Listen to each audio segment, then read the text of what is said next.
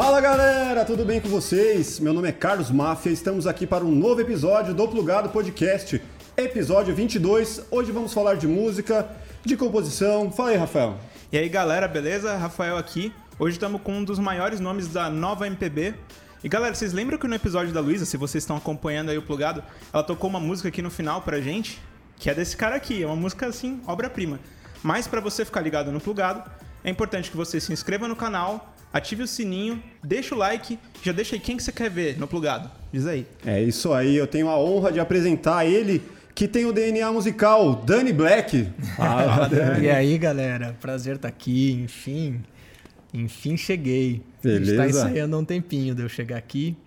Porra, desde, desde o episódio da Luísa. Desde o episódio da tava... Luísa. Pô, vamos trazer ele. A Luísa é o quê? O 7? Acho que é o 7. A gente já tá no 22, Dani.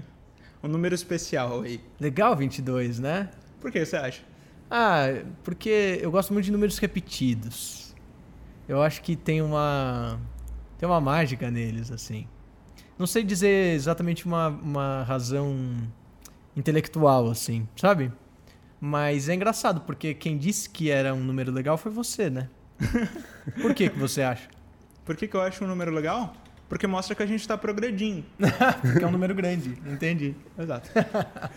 Legal. Que, que demais, cara. Para quem, pra quem não sabe, né, eu confesso que eu não sabia, comecei a pesquisar bastante sobre você a partir da música da Luísa e eu descobri um pouco, né? Filho de quem você é, todas as influências musicais que você tem. Pô, sua mãe, TT Espíndola, um super nome da, da música popular brasileira. Gostaria que você falasse um pouco mais né, da sua infância, de como foi todo esse processo aí de estar envolvido no, na família musical, assim, acho que Uhum. Teve o pai legal. também, né? Tem que. E o pai, né? Tem os dois, né?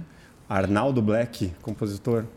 É, é, é bem, bem legal, né? Essa coisa de ter música desde muito pequenininho, assim. Eu não, eu não me lembro quando que a música entrou na minha vida, assim, né? Aham. Não tem essa lembrança, cara. desde sempre. Desde né? sempre. Desde sempre, assim, ó. Tipo, sei lá, violão em casa, gente tocando, é, a craviola da minha mãe é uma coisa muito marcante. É. Mas essa coisa, inclusive, de você ter instru- muito instrumento em casa. À Então, disposição full time. é, eles estão lá, né? Uhum. Então, sei lá, você pega o instrumento, tipo, você ainda não toca, mas você dá uma, umas mexidas, você saca Uhum. o som, né? Você faz. Então, é, você faz. Oh. É, você saca, eu lembro disso, ó. Você me, você me reativou uma memória antiga de ver. Eu ficava brincando de é, ver a vibração da corda quanto durava. Então, por exemplo, fazia assim, aí ela. O quanto o desenho, né? Ficava Aham. grande da vibração e ia. Isso era uma coisa que eu fazia. Acabei de lembrar, eu nunca falei isso. Caraca, olha isso. Interessante, mas, mas eu fazia isso. E aí eu começava a sacar que cada corda é diferente, né? A que eu mais conseguia fazer. Uma grande vibração. Uma grande vibração era a primeira, ela ficava gigante, assim, eu fazia pau, né? Então, que infância é essa, né? Você brincar de música pra caralho. Aham. E aí essa coisa de, de começar a compor é, desse jeito, como se fosse uma brincadeira. Então, eu tenho lembranças assim de 6, 7 anos de idade Nossa. e meu pai tocando é, a mão esquerda do violão Aham. e eu tocando a direita, Treinando a batida. treinando a batida e já cantando qualquer coisa que vinha na minha cabeça. Então já era música autoral. Mas É. rimava ou você só falava, falava, falava? Falava, falava. E é louco porque é, é muito o que eu faço hoje. Tipo, é, em outra oitava, né, de, de profundidade, de compreensão do que tá fazendo, mas se eu lembrar assim, é bem como funciona pra mim. Cantar e falar pra mim é, é bem a mesma coisa, assim, sabe? É, outro dia alguém falou isso e eu achei muito massa. Eu falei, mano, essa pessoa entendeu isso desse jeito, que é o mesmo jeito que eu entendo. Que ela falou, pô, que legal é, te ouvir cantando, porque é como se você estivesse falando, né? Comigo. Aham. E, e eu sinto bem assim mesmo, porque é muito sutil a diferença entre você cantar e você falar, é muito perfeitamente. Tá vendo? Uma linha tênue. É uma linha tênue, é tipo, é a mesma coisa. Você tá sempre cantando e tá sempre quando você tá falando. Uhum. Tem isso, né? Você ouve isso na voz das pessoas. E quando você tá cantando, a mesma coisa. É como se você estivesse falando com alguém. Desse jeito você tá comunicando. A questão é que você tem as notas para fazer as nuances ficarem melhores, maiores, percebe? Você vai colocando harmonia na, Você vai falar. colocando. É. E aí, quando, quando a harmonia e a melodia são produto disso, dessa, dessa nuance que você provoca através da mensagem que você está dando, Aham. ela vira canto, né? É muito louco isso. Mas você acha que você consegue isso justamente por, pelo, pela infância que você teve isso desde sempre? Ou é possível é tre e treinável chegar nesse nível de. Porque tem muita gente que canta com falsete, tem muita gente que você percebe que a voz de cantar é uma voz totalmente diferente do, do falar, né? Será que uma pessoa que canta com uma outra voz, né? Normalmente, tem muitos cantores que fazem uma voz, uma voz de canto. É, eu, eu, eu, eu acho que me ajudou desde pequeno ter contato com música, mas eu não acho que é essencial, assim. É. É, eu acho que. Porque assim, é claro que eu tô fazendo de um jeito bem. bem para perceber, né? Aham. Mas, por exemplo, você canta mesmo. É, é diferente quando alguém canta com a voz. Aí a pessoa fala com você e canta, você fala. A pessoa. É outra voz. É e quando a pessoa cria uma outra coisa que não é. dá pra, dá pra sacar, Aham. né?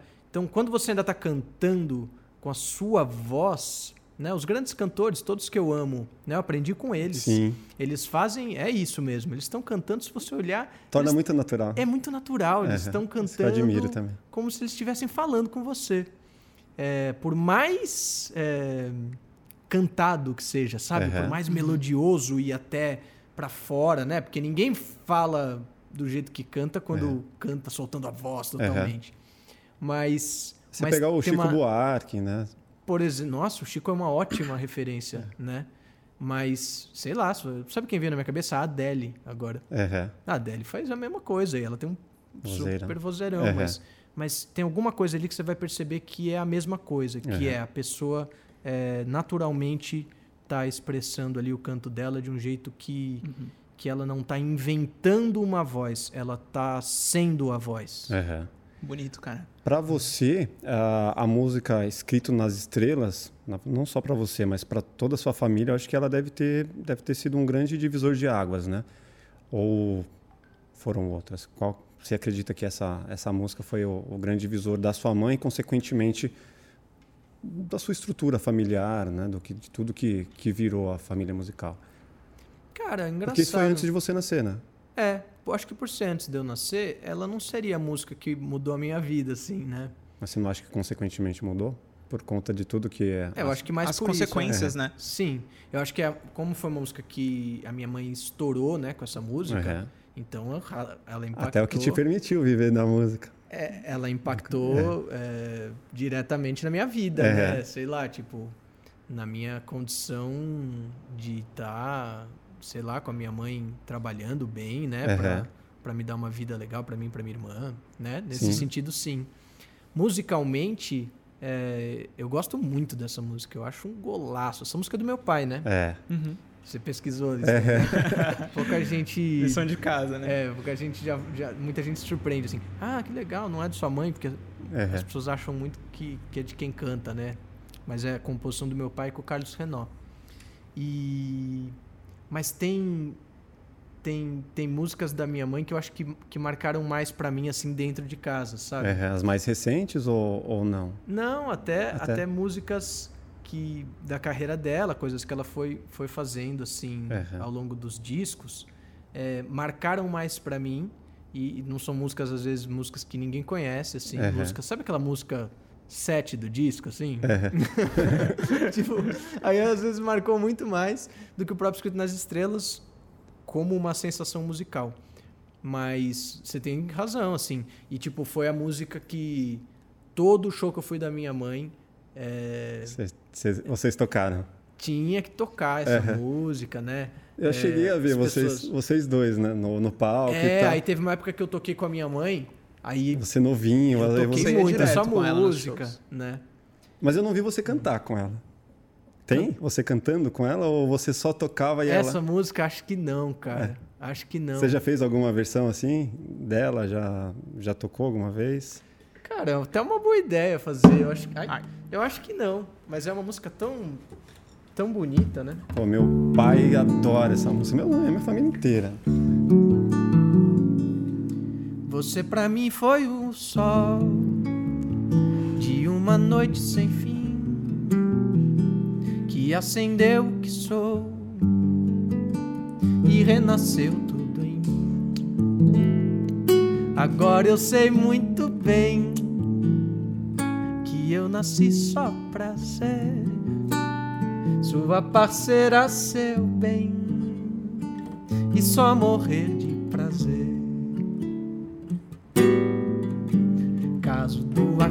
acaso bem marcado em cartas de tarô. Meu amor, nosso amor estava escrito nas estrelas, tava assim. Signo do destino que surpresa ele nos preparou. Meu amor, nosso amor escrito nas estrelas, tava assim. Que demais, Puta velho. Caraca. Que foda. E cara, onde. sua, sua mãe vai ficar feliz né, de ver isso aí. É, eu vou... A gente é, corta e manda pra ela. primeira vez que eu cantei. Ó, que demais. E pra você ver que louco, né? Tipo, primeira vez que eu cantei essa música, assim. Aham. É, e eu cantei outras coisas da minha mãe, mas essa eu não tinha cantado. Mas eu acompanhei muito ela, Uhum. assim, em shows, né? Teve dois anos da minha vida, assim, que eu rodei mesmo, turnê com a minha mãe. Ah, é? É. E foi uma fase muito feliz, assim, muito da hora, mano. As primeiras vezes que você vai viajar, sabe? Eu tinha uns 16, 17 anos É. Uhum. e e ser o guitarra da banda assim, né? Então eu aprendi muito assim. E ficou lembrando dos shows assim. Foi, foi uma experiência incrível. E essa música especificamente tinha uma versão que era voz e guitarra assim que eu acompanhava ela. É. E cara, tem que tocar, sabe? Tem que tocar. Então, isso é um hit. É. Quando você faz um hit, tipo essa música é um hit. O festival que ela venceu foi da Globo em 85. É, É. isso. Já ainda é, a, é a- ainda era a época que os grandes festivais ou já estava menos do que a época do Jairzinho, lá, do Jair Rodrigues. Jairzão. Eu acho que foi o último festival gigante, assim. Foi? É, foi o último festival gigante. Tipo, muito grande. É. Acho que. Eu, eu, não, eu não tenho propriedade pra dizer total, assim, mas é a minha impressão. Uhum. Acho que esse aí foi o. Porque esse ainda foi grande, assim. Ela tocou no Maracanãzinho lotado. Pô, Entendeu? Nossa. animal. Cara, eu fico pensando assim, você tinha essa, essa parada de brincar com a música desde cedo, desde criança. E assim, geralmente quem é muito ligado assim com a arte e às vezes, sei lá, eu falo por mim assim, da minha ligação com a arte, eu me sinto um pouco deslocado é, às vezes de estar, sei lá, brincando com outras crianças, a sua cabeça é uma cabeça diferente no meio das outras. Sabe? E, e você com essa parada toda que você despertou, você sente que você era diferente no meio da- das outras crianças durante a infância? Caramba, Rafa, que pergunta profunda, cara. Aqui é. Se você se sentia diferente, Eu me sentia. mas um como, assim? Não sei. Como Talvez. era? Não sei, acho que a, a arte me faz ter uma cabeça, tipo, meio abstrata, Hum. talvez, de olhar as coisas de outra forma e, e se sentir um pouco diferente da forma de ver o mundo, sabe? Uhum. E você? Eu não sei se eu tenho essa clareza, eu tô, tô pensando agora. Mas você então era uma, Hum. uma criança normal ali. Mas existe isso, criança normal? Eu, eu acho que criança já é meio artista, não é? Verdade, justo. Criança já tem uma cabeça assim, meio. É, tenho três em casa Estamos- e eu vejo bem a diferença delas. Tenho duas que são gêmeas, né? Que é a Aham. mesma faixa etária ali. Certo. E você consegue perceber o dom de cada uma já. Certo. Uma, o dom que tem para desenho, pintura e tal. E a outra é um, um dom musical que ela fica o tempo todo cantando. assim. Uhum. A mais velha tá no, no dom artístico também, de gravar e desenhar e tal. Dá. E eu consigo, eu consigo ver bem a, a diferença entre elas, mas quando tá no meio de- do geral, assim, cara, criança, criança normal Criança tá normal. lá bagunçando Aham. e tá que tá. Agora é cedo para eu dizer, né? Se vai virar artista mesmo Sim. ou não, ou vai futuramente ter um trabalho burocrático, enfim, É. ter um emprego. É, eu acho que talvez essa pergunta do Rafa, assim, ela me traz para um lugar de. de. tipo. é, sacar o que, que é a criança, assim, sabe? E, tipo, o que, que é a criança hoje para mim também. Qual é a criança que eu sou, sabe? Tipo, que, que. Porque tem, tem um bagulho na criança que é uma parada que. Nossa senhora, é, é a parada que que é a arte, é a arte. A arte é ser criança, tipo, A espontaneidade, né? é, você tá, você tá com a espontaneidade, você tá aberto, né, para para brincar, sabe? Você tá aberto para brincar, você pôr a brincadeira em primeiro lugar, sabe? Tipo, você fala assim, ó, mano, eu, eu quero me divertir, tipo, eu quero descobrir, eu nunca vi. Como é? É, pode ser qualquer coisa, pode ser qualquer coisa. Que- tá bom, então pode ser qualquer coisa. Tipo, sabe? E, e isso é ser artista, sabe? Mais do que, sei lá, aí se você vai mexer com música, vai mexer com, com tinta, vai mexer com alguma coisa burocrática. Mas se a sua criança estiver lá, Aham. né? Se essa identidade que a gente está chamando de criança, mas que é uma característica totalmente plausível de você ter agora, Aham. porque é a que você realmente mais gosta, né? É um lugar que a gente se ama pra caramba, esse lugar espontâneo, esse lugar aberto, né? Que gosta de, de ser surpreendido. Sem sabe? máscaras, né? É, que confia, Uhum. né? Que confia no outro, que, que, que inclui o outro. Então, é, sei lá, eu vou muito para esse lugar, assim. Eu acho que eu tô num momento da minha vida muito assim, pensando o que que é que a criança que eu fui me ensina para eu ser a criança que eu quero ser agora, sabe? Assim, é, melhor dizendo até, a criança que eu fui é, guiando e abraçando o homem que eu sou hoje, Aham. sabe? E para isso, para você ser o- esse homem é, que coloca a sua energia de uma maneira, de uma maneira é, amorosa no mundo e de uma maneira firme e responsável e ao mesmo tempo é, é, honesta, sabe, com aquilo que, que o seu coração reverbera, você tem que estar muito alinhado com essa criança, Aham. né? Ela tem que estar junto, então a criança ela anda junto com esse homem, a criança, eles são o mesmo, sabe? Então, quando você fala você me pergunta sobre como eu fui criança, para mim é uma pergunta muito profunda e uma coisa que que eu tenho olhado muito na minha vida, assim.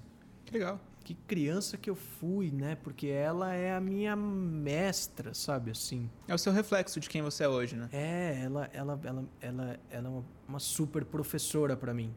Tipo, se eu me conectar com ela, eu vou sacar um monte de coisa que eu tô aqui viajando, sabe?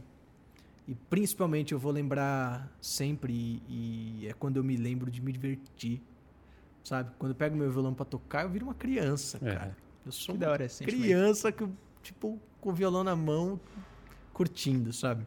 Você é casado, pretende ter filhos?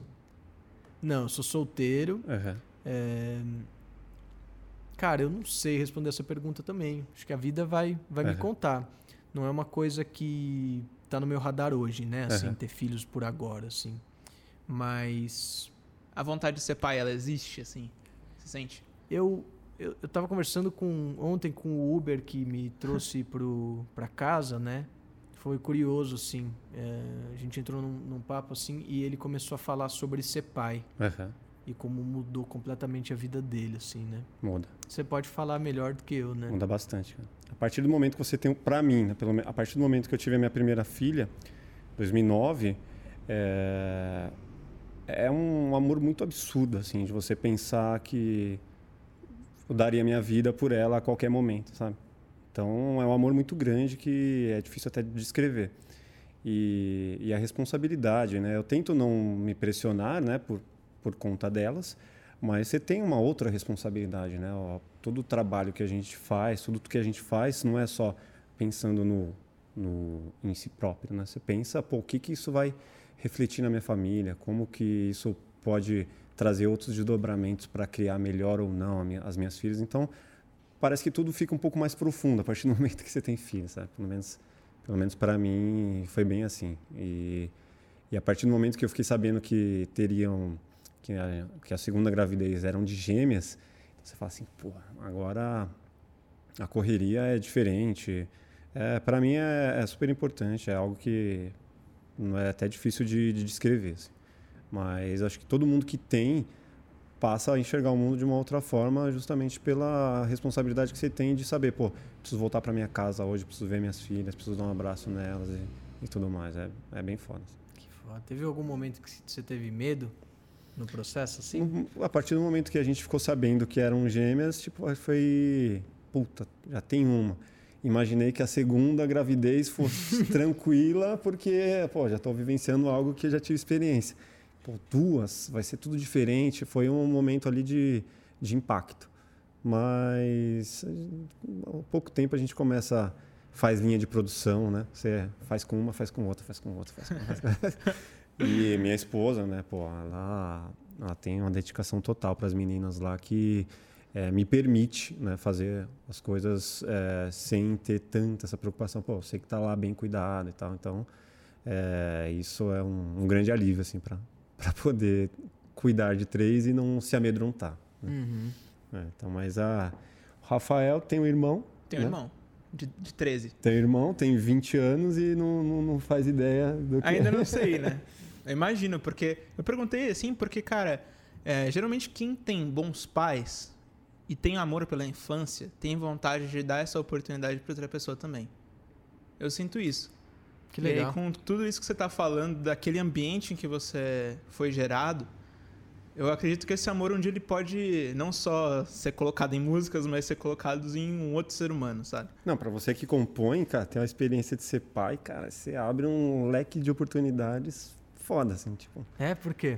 Ah, porque é o tanto de sentimento novo que vai vir para você. Chico Buarque depois das três filhas. Não, senti o, a, o tanto de, é, de oportunidades de o que, o que falar, né? É, como explorar novos sentimentos, como explorar coisas novas. Eu não imaginei é, é, essa questão de você pensar é, a sua vida, a importância da sua vida, a importância da, da vida da sua esposa ou a vida dos seus filhos, cara. Eu nunca pensei que é, o meu ego me permitisse pensar em outra pessoa é, à frente de mim mesmo. Sabe? Uau. Então, acho que para você que tem esses lances profundos, musicais, composições, é, puta, seria foda. Que da hora. Com certeza você vai ter vários insights quando, quando chegar o, o seu momento. Olha o amor dele pelos filhos nessa frase, né? Que coisa linda. É, eu, eu, eu, eu gostaria de saber aí, a partir do, do momento que você saiu com a sua mãe para fazer essa essa jornada, essa né? jornada aí pelo pelo Brasil e qual foi o, o, ah, o momento da virada ali para você falar, pô, agora me sinto formado para seguir o meu caminho? Eu acho que foi logo depois dessa, desses dois anos, assim, uhum. porque é, eu participava dos shows dela cantando músicas minhas também, né? Tinha um momento que ela me dava o espaço, assim, uhum. né? E eu gostava muito disso, assim. É, sempre, sempre gostei, sempre foi a minha, minha parada, assim. O que eu, que eu gostava de fazer era tocar minhas músicas. Assim. Uhum. Eu gostava, já, já eu gostava mais, é. é. Eu gostava mais disso. Assim. Você tava lá pra, por aquele momento. É, eu tava lá, mas tipo, eu gostava mais, assim. Era claro para mim. Tipo, eu gostava de tocar, mas na hora que, que era pra tocar minhas músicas, era grande curtição, né? Eu tocava com a banda, assim, era um barato. Falava, caraca, nós vamos tocar minha música. Tipo, é.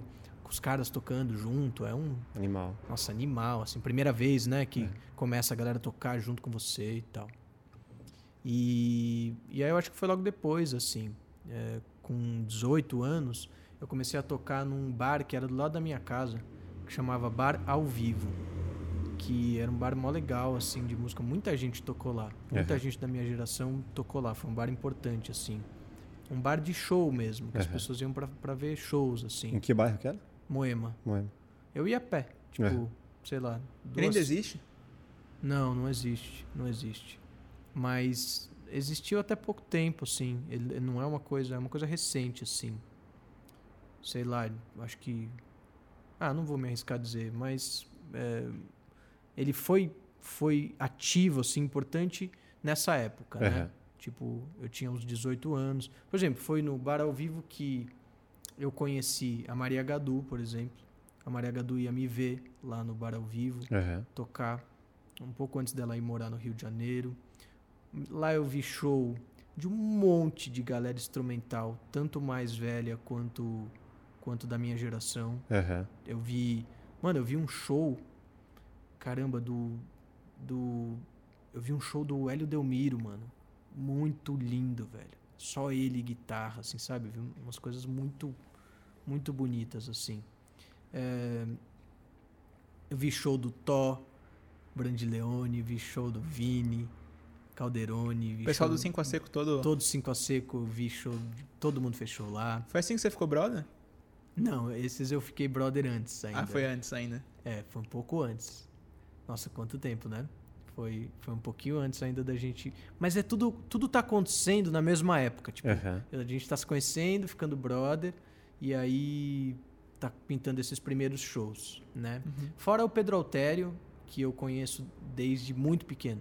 Porque é, antes de eu cantar com a minha mãe, eu participei de um festival de música autoral que eu já passei com uma música minha. Aham. Então eu fui cantar, tipo, com adultos, assim, e eu molequinho, tá ligado? Tipo, sei lá, Revelação. 13 anos, assim, 13? tocando. E nesse festival que eu conheci o Pedro, porque ele foi acompanhar o pai dele, que estava participando, o Rafael Altério, e aí eu conheci o Pedro. Então, é, eu conheci desde da, de muito da infância, assim, né? Mas essa época aí foi que eu saquei, cara. Comecei, levantei um show meu e comecei a fazer meu show. E aí não parei mais. Foi isso. É, isso foi também é, esse movimento de começar a tocar com as pessoas e começar a conhecer as pessoas e depois é, querer fazer, gravar um disco. Mas e aí você começou a tocar e formou a sua banda ou você, você foi participar de uma banda já existente? Não, eu formei uma banda. É. Formei uma banda, porque outra coisa que essa história me deu é que eu tinha músicos muito incríveis, tá ligado? Já. Tudo ali já na. tipo assim, que são meus irmãos, assim, que, e que tocavam muito, assim, tocavam muito. Então, tipo, foi um, foi um aprendizado pra mim, gente, porque imagina você tocar com seus ídolos, assim. Tipo, Uhum. Você tá tocando com os caras que você acha incrível, que você fica babando pra tocar, e aí eles estão tocando na sua banda. Então você, tipo, eles te empurram, assim, sabe? Você fala, pra caramba, então vamos aí. Eles estão te formando ali, Eles né? estão te formando e, tipo, dá- dando espaço também, né? Tipo, vai, agora sola aí, né? Uhum. Pega a guitarra, toca aí, é sua, sua hora. Tipo, vamos timbrar, vai aprendendo a timbrar, vai aprendendo não sei o quê. Então, essa época foi, foi incrível pra isso. E poder tocar com pessoas muito experientes, sabe? Uhum. Que já, já tocavam é, mais do que eu. Então, isso fez, fez eu... Foi uma grande escola, assim, pra mim. Então, durante um tempo você fez carreira solo ali, depois de, de tocar com a sua mãe. E aí depois você teve uma passagem pelo 5 a Seco, é isso? Isso. Aí... Como foi assim esse momento? Dessa, a entrada e depois a saída, né? foi, foi, foi é tudo muito próximo assim, né? Então, porque a gente fez o 5 a seco, tava, todo mundo tinha 20 anos, né? É. Nossa, é. Tipo, tipo, a gente era muito moleque, mano. E, e eu acho que coincidiu muito com isso, assim, eu tinha muito forte na, no meu coração que eu queria que eu queria fazer a minha carreira, né? Assim, isso antes do 5 a seco já tinha uma coisa de eu compor muito, muita, eh, muita música, muito volume também de música Uhum. e tocar e gostar muito disso. Era, era o lugar que eu me sentia mais é, fazendo o que eu tinha que fazer, sabe assim? É, é, nossa, eu gosto disso e tal. E aí o 5 a Seco, quando surgiu, surgiu meio nesse momento. E a gente se juntou pra fazer. Cara, a gente ia fazer quatro shows. Essa história é surreal. A gente ia fazer quatro shows no, numa, num lugar chamado Sala Crisantempo, lá na, na Vila Madalena, pra 100 pessoas. Que era o quê? Cinco amigos que estão muito amigos, que estão se curtindo pra caramba, indo um no show do outro. Uhum. Tipo, mano, vamos fazer um show junto? Vamos, vou agora, né? E tal. E aí, o... esses quatro shows viraram oito, que viraram doze, que tipo, as pessoas é, faziam fila na porta da Crise um Tempo pra entrar e tal, não sei o quê. Rolou uma sintonia ali entre vocês. Rolou uma sintonia e aí a gente, mano, tipo, Tá que- rolando. tá rolando. Esse- essa parada é mais do que um projeto que a gente veio fazer aqui num lugar. Isso é um. É No um, business. é um business, é um projeto, é uma escolha de vida, vamos dizer assim, né? Uhum. Tipo, é um caminho. Uhum. E aí foi um momento super de decisão, assim, para mim, porque é, eu sentia que, que era incrível estar tá ali, né? Tipo, era um, com os meus amigos, era muito forte a parada. E eu tinha também essa coisa de, puta, mas tem um chamado aqui para eu seguir esse lugar aqui, Sim. que é da minha carreira solo, que é o lugar onde eu sinto que é onde acontece o que precisa acontecer comigo, sei lá, tipo, sinto que eu tô entregando tudo, tal. E aí eu fiquei um tempo de cinco a seco e a gente foi vivendo esse processo muito junto, né? Uhum. E aí teve um momento que eu falei, galera, eu acho que meu caminho é esse aqui, eu vou vou seguir. Vou seguir esse caminho. E aí foi muito foda, né? Porque é, é tipo é irmão, sabe assim? A gente é irmão, tipo, então A recepção foi de boa também. Foi de boa, mas foi um processo, né? Tipo, porque. é, Ah, você sair da, de uma parada que você fala, mano, tipo, você tá gostando de fazer, né? Você Tá gostando, tem futuro. Tem futuro, É. mas ao mesmo E tá tempo. tendo ainda, né? Os caras estão Total, na crescente, velho. total. E ao mesmo tempo você vê, cara, foi, foi essencial, assim. é, acho que foi tudo muito certo, porque aí eu foquei mesmo na, na, na minha carreira. Fui fazer coisas que foram, hoje vendo de fora, assim, muito importantes pro meu processo, né? Essa saída É. foi em que ano? Ah, eu não vou saber te dizer isso assim. Mas foi pouco tempo antes de você ser eleito revelação da Billboard lá em 2011? Foi um pouquinho antes, é. É. É, porque aí foi isso. Aí eu resolvi lançar meu disco, aí eu resolvi focar no disco, aí eu fui fazer turnê. Aí o Chico César me chamou pra fazer tur- turnê também pelo mundo. Caralho. Aí eu fui, tipo, rolaram outras coisas assim. E e foi muito legal. E a gente sempre ficou muito junto, né? Então, aí entrou o Léo no 5 a seco, que puta, caiu, é, tipo, o Léo é o 5 a seco, assim, na hora que entrou, você falou, caralho, perfeito e tal. Aham. E. E aí. Puta, e aí rolou muita vida, né? E a gente junto, assim, sempre muito junto e tal. Sempre muito próximo, né? A convivência é é muito grande, né? E. Terminou assim, a banda, mas você saiu da banda, mas não terminou a amizade, manteve ali um bom É, relacionamento. E, e tem, um, tem um lugar que a gente fala assim que eu nem saí, sabe? Assim, tem um lugar que a gente sente que. Porque a gente. Nesse processo todo, desses anos todos, a gente fez coisas juntos, a Ah, gente. tá. As coisas mais importantes a gente teve junto. Eles participando dos meus shows, eu participando dos shows deles, né? Então, é, é família mesmo, é ir- irmãozada. Tô morrendo de saudade deles, porque eu tô vendo menos do que, que eu costumo, todos. Aham. Mas foi isso. E aí, Aí, aí nesse seu primeiro disco, qual que foi a música que estourou, assim? a- cara, eu acho que a música que ficou mais conhecida, eu não, acho, eu não acho que teve uma música que estourou nesse disco, assim. Eu acho que esse disco, ele foi um... Ele abriu caminhos, assim, tipo... O Dani existe. Aham. Sabe assim? O Dani existe, tipo, e você pode ir no show dele e Sim. tem um disco e você pode curtir. Então ele formou um, esse público, ele teve um público fiel dele, sabe assim? Hum, Mas você conseguiu chamar a atenção, por exemplo, do Chico César. Ah, mas o Chico César é um caso à parte, porque o Chico César, ele cuidou de mim quando eu era criança. Ah, já tentando. Ah, já tem toda a história. É, o o cara. Chico conhece- me conhece desde os seis anos de idade. Mas esse primeiro disco, ele abriu, ele abriu os caminhos pra mim, assim. Aham. comecei a realmente fazer os primeiros shows nos lugares mais legais, assim, que, que eu já tinha feito, né? Aí começou a ter público, então pessoas que curtem aquelas músicas que você gravou, né? E tal. E, e, e são músicas muito queridas, tipo, até hoje nos shows, tipo, eu não consigo ficar, tipo, sempre tem alguma que eu toco desse disco. Aham. Porque- e eu vejo que a galera tem um, puta, que legal que você tá tocando uma música desse disco, Aham. né? Então acho que foi isso, sim. E aí sua carreira ela foi evoluindo, né? Até chegar a, a fazer uma música com Milton.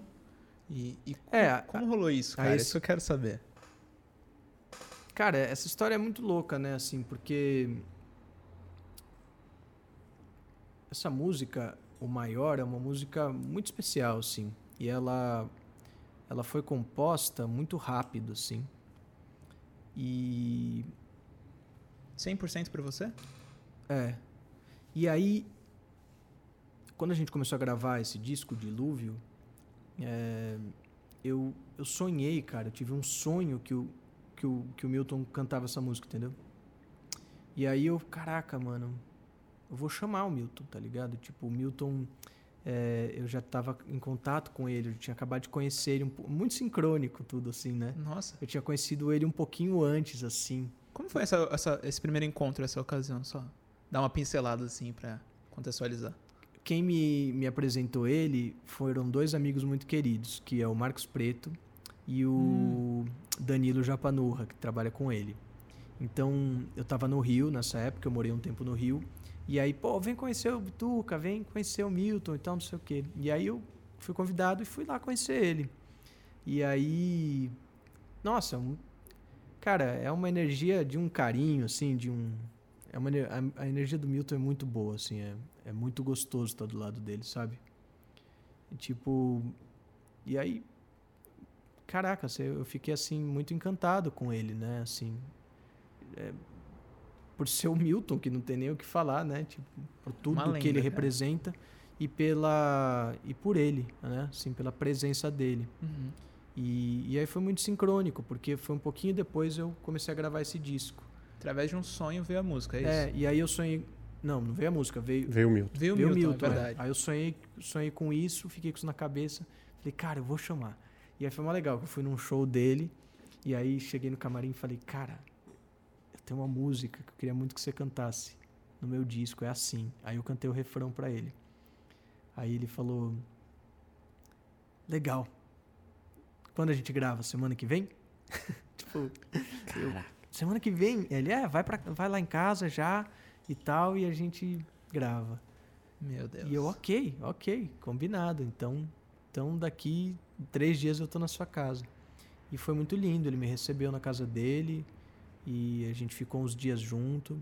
Vocês conversaram assim a respeito da, da letra? O a que ele tinha a dizer assim a respeito dessa mensagem? Não, eu, eu acho que o, o que rolou, que foi o, o maior presente assim, foi poder conviver alguns dias com o Milton antes de gravar, sabe? Então a gente ficou junto. Eu fui lá para o Rio de Janeiro e fiquei com ele. E fiquei é, convivendo alguns Fez dias parte da ele. rotina dele ali. É, não falamos da música, não falamos de nada, não, não teve isso. Teve ele e eu e a gente ali. E foram dias muito espetaculares. E aí, é, quando a gente foi pro estúdio, a gente, tipo, gravou em dois takes, assim. Rapidão. E a gente não ficou era engraçado, assim, porque a gente não ficou tocando a música, entendeu? É, não ficou com muito preciosismo. Foi lá e fez. É, a gente não ficou tipo, vamos ensaiar a música, vamos é. ficar ensaiando. Um ritual de gravação. É, né? A gente vamos, tem que entrar na energia ou, primeiro. Ou vamos conversar sobre a música, sabe? É, o Milton é. Cara, é, é, um, é um ser muito, muito forte, muito especial. Ele é o Milton, sabe? Tipo, ele, ele sacou a música, assim. É. Né? Ele sacou, ele sacou tudo, não tem que falar nada. E logo de primeira, a proposta que você fez, ele já entendeu a, a importância que tinha para você ali. Muito, mais. ele viu no é. meu olho a é. importância é. que tinha, é, ele ouviu a mensagem também Sim. da música, né? Ele entendeu. Não tem mais o que ser falado, é. assim. Eu acho que o Bituca, ele, ele, é um, ele é um grande contador de histórias, né? Pelo, pelos dias que, que eu passei com ele, assim, ele é um grande contador de histórias. Mas o silêncio, ele é um grande mestre do silêncio. Eu sinto, assim. Ele fala muito pelo silêncio, assim. Muita saudade dele também, muita saudade. Faz tempo que eu não vejo o Bituca e mas assim, eu sou eternamente grato, né? Assim. Você ah. pode mandar essa música para quem não conhece? Pode Difícil quem gente? não conhece, mas eu acho válido mandar. o maior, posso, claro. Ela foi da ela que foi da da novela, da novela né? Exato.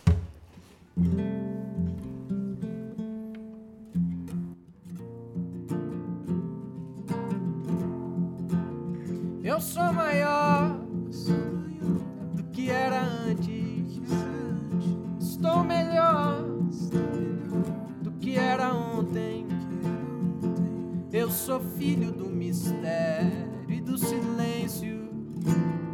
Somente o tempo vai me revelar quem sou.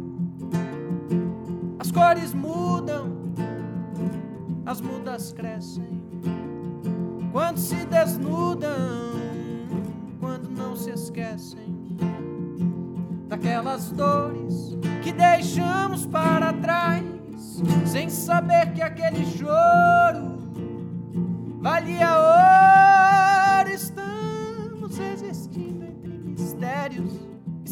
silêncios, evoluindo a cada lua, a cada sol. Se era certo ou se errei, se sou súdito ou se sou rei, somente atento à voz do tempo saberei. Eu sou maior, Sou maior do que era antes. que antes. Estou melhor Estou melhor do que era ontem. Sou filho do mistério e do silêncio. Somente o tempo vai me revelar quem sou. Somente o tempo vai me revelar quem sou. Somente o tempo vai me revelar quem sou. Aí. Foda pra caralho. Como, como é o processo de criação de uma música dessa, cara? Ficou.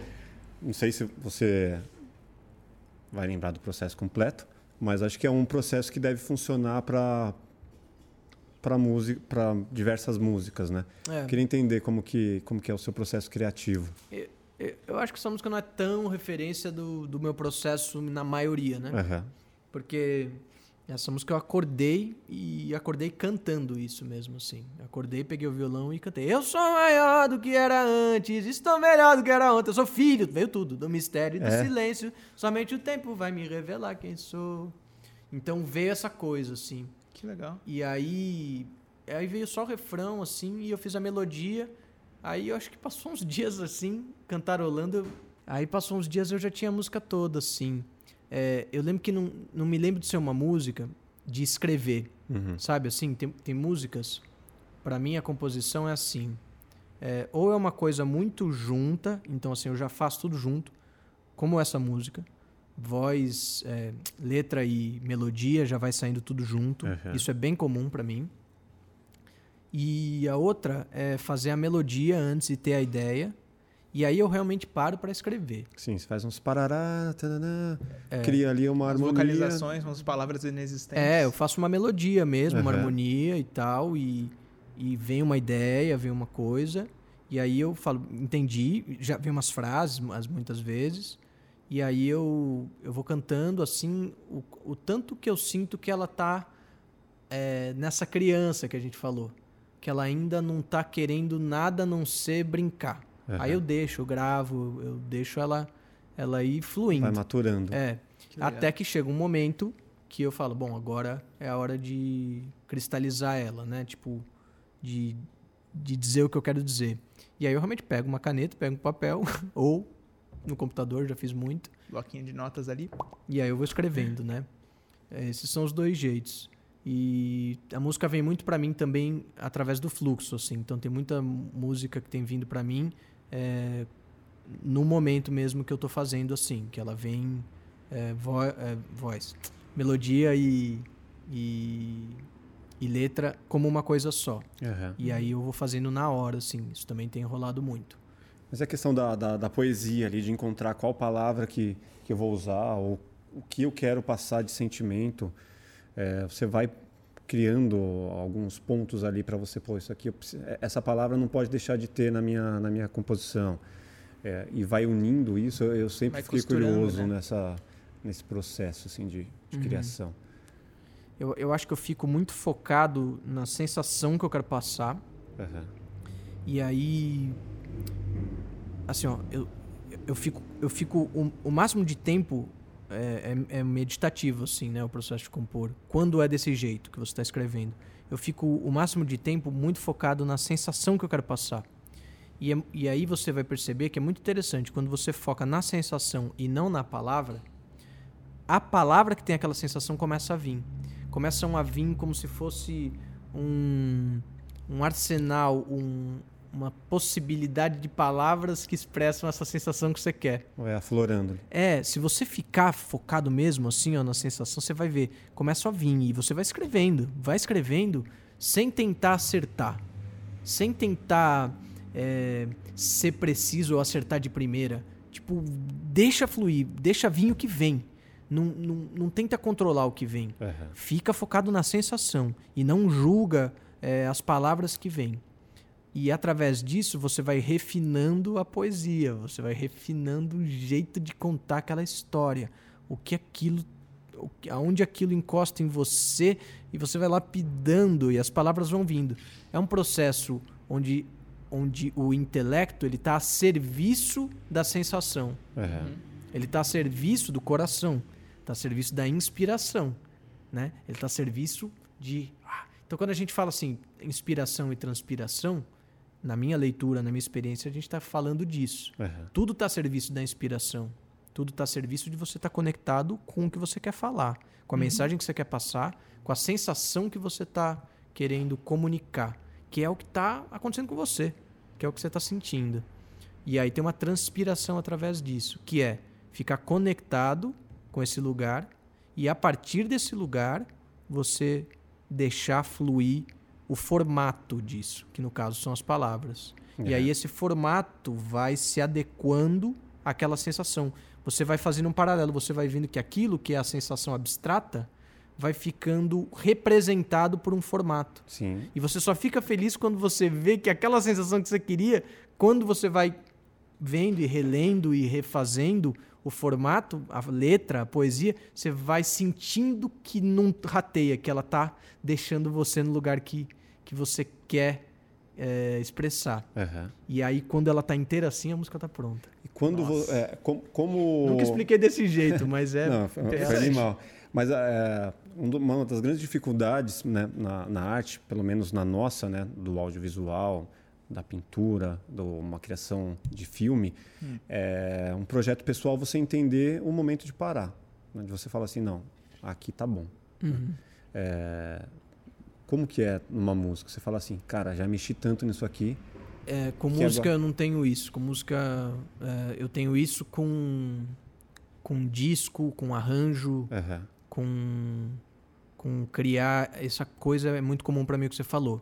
Tipo, eu vou fazendo, vou fazendo, uma hora tem que parar, né? é. Acho que eu falei disso, acho que eu falei com a Luciana, né? Com a Luciana a gente falou da Scalene também. Isso é super comum com mixagem, é, com com o resultado final da estético do, de um disco, de uma coisa, é super comum é, você ter que desistir, né? Essa coisa que você fala assim, bom, eu já mexi muito e Uhum. é isso, chegou nesse lugar e é isso, eu considero que isso está pronto.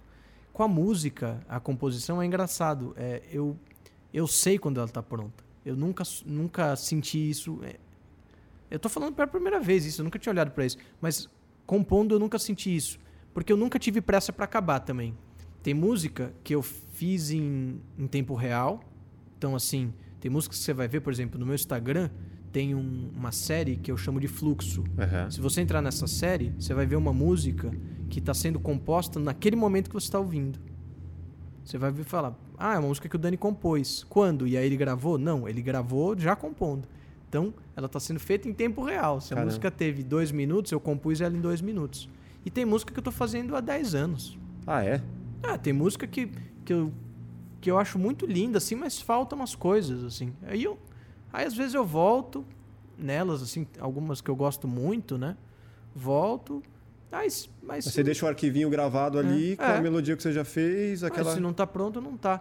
E aí, quando tá pronto, tá pronto, assim, tipo, eu sei. Porque eu acho que eu nunca tinha explicado desse jeito, mas é uma boa explicação. É quando você se sente totalmente conectado do começo ao fim Aham. a uma coisa que só você sabe naquele momento porque é abstrata, mas você sabe que tá, porque você tá sentindo. Aham. E quando você vê, você vê que aquele formato é o que você tá, tá sentindo. E aí isso emociona as pessoas porque elas sentem isso, mas elas também não sabem o que é. Aham. É porque é abstrato para elas. Então é- é, é muito mágico música, porque é como se eu pegasse o invisível, botasse numa, numa coisa que você pode ver, te desse para você ver e sentir o invisível. Aham. É, com a gente é assim também. Só que muitas vezes é um invisível que vem de outras pessoas, é uma encomenda. Né? Então, sei lá, uma publicidade. Uhum. Teve alguém que idealizou por conta de uma marca, por conta de um produto, seja o que for, e a pessoa, ó, eu tenho isso aqui de ideia para que você execute. Torne real, né? É, torne real. Me Conver- Materialize, né? Converta a Materialize. minha ideia. E aí, a partir. Para mim, a- o momento de que eu sinto confortável para começar a apresentar para algumas pessoas, ali é o ponto de partida que eu falo, pô, acho que tá ficando bom. Porque até eu mostrar é um processo Isso. Que eu vou, vou, puta, não tá bom, não tá bom, não tá bom. Pô, olha, go- gostei do que eu fiz, sou orgulhoso, vou mostrar para alguém aqui. Aí mostra para a esposa, mostra para a equipe, mostra para um, para outro. E aí a partir dali, você começa a ter feedbacks de pessoas diferenciadas, para aí sim você se sentir confiável de apresentar, seja para agência, seja para o cliente, seja Uhum. para quem for. Agora, projetos pessoais, é, eu tenho isso aí de, cara, nunca tá bom.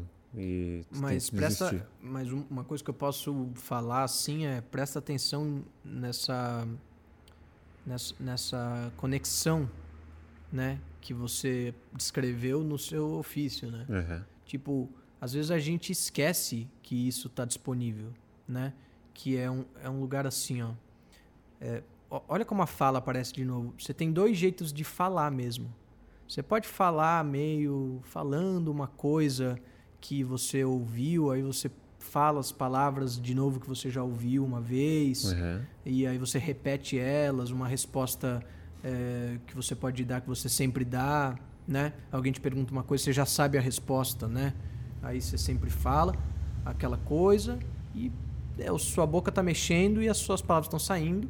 E tem um outro jeito, que é o jeito de você falar conectado com o que você está sentindo agora. Uhum. Aí você tá. Aí é uma fala conectada, né? Então é uma fala, inclusive, única. Você vê que tem coisas surgindo aqui na nossa, no nosso papo que nunca foram faladas antes. Sim, total. porque elas Sempre. elas estão conectadas. Então, Plugadas, né? então assim, isso é a coisa mais simples, assim. A gente faz isso o tempo todo. Mas Uhum. a gente esquece de ver que a gente faz isso. Uhum. E às vezes no processo de composição é importante você saber que você faz isso para que você lembre e, e- e possa mais conscientemente acionar isso no Aham. momento que você tá ali, né? Tipo, pelo menos para mim é, funciona muito assim, cara, eu tô, tô compondo, então eu tô eu tô nesse estado assim, eu não tô tentando falar uma coisa que eu eu tô falando o que eu sinto agora. E é só daí que sai as coisas que eu gosto. Eu tô aqui, tipo, conseguir escrever coisas que eu tô sentindo agora Cara, e- conseguir falar coisas Não. que é a- que é desse momento, não é de, um, de uma outra referência, é uma coisa que está conectado aqui, ó, eu tô sentindo, tô sentindo uma coisa, como é que isso vira palavra? E é, e é isso que a gente ama, porque é daí que nascem as surpresas do formato da palavra, assim, Uhum. porque elas são, nossa, jeitos que você usou para traduzir uma emoção que você estava sentindo naquele momento que é Que você tem que estar presente, né? Tem que estar que ali você- de corpo e alma. É, que você não tá copiando um jeito de falar, você tá realmente expressando como você tá se sentindo agora. Uhum. Olha como é único, né? Olha como é conectado. Então, Conectado. isso tá à nossa disposição. Uhum. Cara, é, o que eu fico me perguntando é assim, como que, através dessa explicação que você disse, surgiu a música Desnudar de Tudo? Nossa, que exemplo maravilhoso. Desnudar de tudo é isso. Desnudar de tudo é tipo um texto, né? É. É um texto, então. É, é que é difícil explicar é isso, assim, né? É- É porque tem muita mensagem ali, né? Ali a, a primeira vez que eu ouvi foi, como eu falei, através da Luísa. E eu fiquei aqui brisando, cara. Caralho, que letra foda, que letra foda. que- E. Mas eu também, quando eu escuto, eu falo, cara, que coisa bonita, né? Eu não me lembro como que eu fiz, assim. é. É, eu, essa eu escrevi, eu fui escrevendo. uhum. Mas eu não me lembro, tipo... O que você estava sentindo ali no momento. Assim, é, não, não me lembro do momento. É, por exemplo, maior eu me lembro, né? Uhum. Ah, eu lembro que foi na manhã, eu morava no Rio de Janeiro, no Jardim Botânico, eu acordei, eu sentei no sofá, eu toquei isso. O Desnudar de Tudo, eu fico tentando lembrar o momento que eu escrevi. Mas é, eu lembro que foram. Eu fui, eu fui escrevendo, foi, não foi de uma vez só. Né? Eu escrevi um pouco, depois escrevi mais um pouco. Só que no final, é, o, que, o que fica é a música. Eu, não, eu não consigo me lembrar o processo é, de composição, como que foi.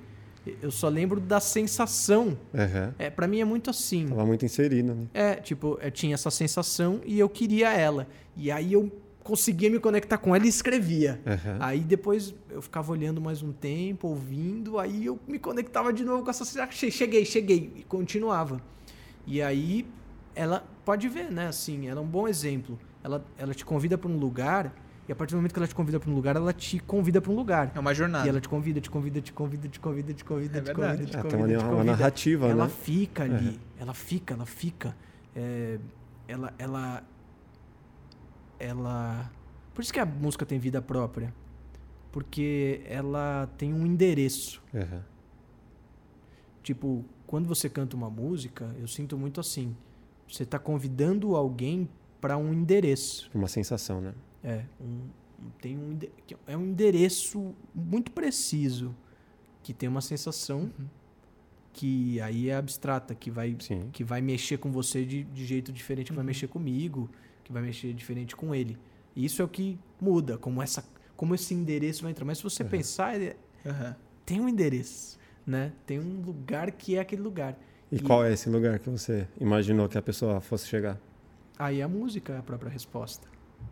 Quando a música Percebe? começa. Então, mas é para uns é um- uma resposta e para outros outra. Isso, É. o, mas o endereço mas é o mesmo. a sua a- acho que é melhor cantar, canta ela pra pra gente. Então, mas, mas é justamente isso, tipo, qual é o, o endereço? Esse aqui. O que que ele te faz sentir? Ah, aí é outra história, né? Aham. Mas qual é o endereço? É a própria música, né? É, ela é a materialização desse endereço, Aham. Entendi. que que é infinito, porque ele pode É. causar Quem quem que quem, o- quis- quem tá ouvindo que vai ter a percepção isso, dele, né? Não tem isso, como Exatamente. Aham. Comentem aí, qual que é o endereço? O que, que vocês interpretam dessa música? É, o tipo, o que que esse endereço te faz sentir, Aham. né? Porque é, tem uma frequência, tem um tem uma vibe, né? Uma vibração. né? Tem uma vibração. Aham. Perfeito, essa palavra é maravilhosa. Tem uma vibração. E eu acho que é isso que tem muito a ver com o lance de compor que a gente está falando. Tem uma vibração que você entende que você quer. E aí Aham. você fica na vibração. E aí automaticamente essa vibração vai vai se manifestar através do formato que você está fazendo. Aham. Tipo, para mim é, é muito como eu enxergo o que é arte, Sim. né? É, você você não escolhe como manifesta, você escolhe a vibração É. e a própria vibração se manifesta através de você de um jeito compatível com o que ela é. E Exato. aí ela se mostra, você fala, caraca, né?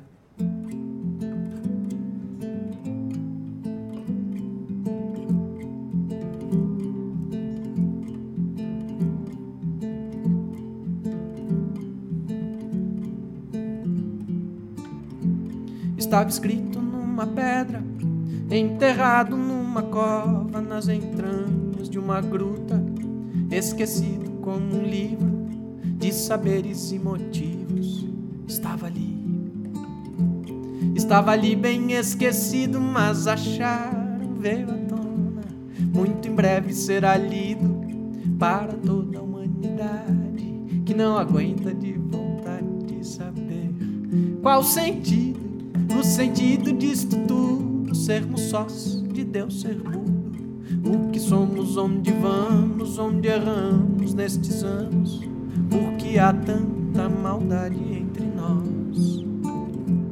Até se fala em um capítulo explicando todo o ciclo, destacando com um círculo, sublinhando tal versículo do porquê o ser humano tem esse desejo insano de vencer azar e sorte. E o que vem depois da morte? Qual os passos neste enredo? Qual os termos do segredo? Por que temos tanto medo? Por que há tanta vaidade entre nós? Estava fechado bem ali, bem intocado. Essa inesgotável fonte parecia tão distante, mas agora está de frente do horizonte. Hoje todos vão saber. Finalmente estamos prestes a saber qual o critério que reluz todo o mistério. O mistério de ser vivo, o mistério de ser humano. Tudo isso está num plano que caiu das mãos de Deus. Veja ali, está lá, para quem quiser olhar. Veja ali, basta ler. Veja ali, está lá para quem quiser olhar. Veja ali, basta ler o desnudar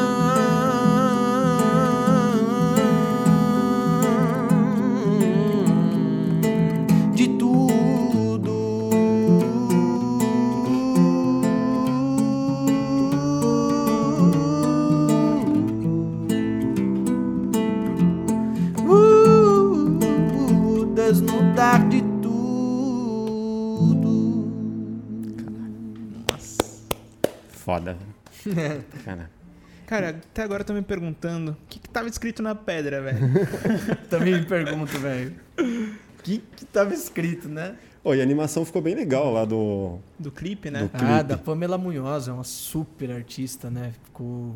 Você se envolveu bastante nesse, nesse processo do, do clipe? Da animação, de, da, do direcionamento ali, storyboard tudo Cara, mais? eu me envolvi emocionalmente, né? Assim, tipo, de coração. Eu fiquei muito vibrando junto. Mas ela fez assim, ó, sem eu ter que falar nada. Foi É. muito impressionante. Ela ia mandando assim. é, Vale a pena você que tá acompanhando aqui é, ver essa animação dessa música, Desnudar de Tudo.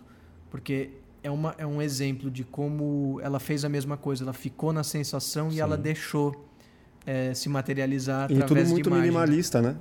Super. é, através de traços muito, Muito simples. muito simples. E eu tipo, contou olhava, super história. mano, eu olhava a máfia, falava assim, é isso, é isso. É, é a mesma sensação que eu que eu explico quando eu quando, da composição, Uhum. Na frequência. da frequência. Aí ficava olhando isso, tá na frequência, tá na frequência. E ela não saía, não saía, não saía, não saía. Ela mandou assim, ela mandava um minuto, Uhum. aí mandou mais um minuto, sabe? Ela ia mandando assim. Toda vez que ela mandava, eu não tinha o que falar, cara. Eu falava, velho, obrigado, obrigado. Continua, tá ligado? Então, foi muito confortável assim fazer, porque realmente ela é muito sensível, né? Eu, eu vi no seu YouTube uns- um projeto que você faz, é, uma poesia que você declama, uma parada muito louca. Várias. E dois me chamaram muita atenção, que é a desilusão é o caminho e quem é você. Cara, gostaria que você falasse um pouco desse projeto aí, que eu, cara, fiquei encantadão ali, vendo, falando ali, é, é, como que é, roteirizado aquilo. O que, que você sentiu? Cara, eu, eu, eu- como nessa música eu me senti imerso ali, né? E tipo, onde vai dar isso? Onde vai? Pareceu um- uma contação de história ali. Que massa, mano. Então, que feedback legal. Eu achei animal. E eu gostaria de entender como que é esse processo de, de criação. É roteirizado, não é? É muito parecido com composição, É. né? Por isso que é mais um exemplo que eu de falar, né? Uhum. Falar e cantar, né? É, esses textos, eles vêm muito assim no fluxo. É uma coisa que é, alguns, né? é, a maioria eu gravo assim no fluxo o que eu quero falar, aí eu transcrevo e aí eu falo o texto mesmo, né? Um texto que eu Você tem, um, escrevi. você tem um TP ali ou você fala no decorado? Então, depende. Algumas coisas eu fiz assim porque era muito específico, né? Assim, as palavras que, que foram usadas e eu queria usar exatamente as mesmas. Uhum. E teve teve vezes que eu entendi o texto e aí eu falei o texto sem ler, Uhum. tipo entendendo ele e aí ele saiu daquele jeito.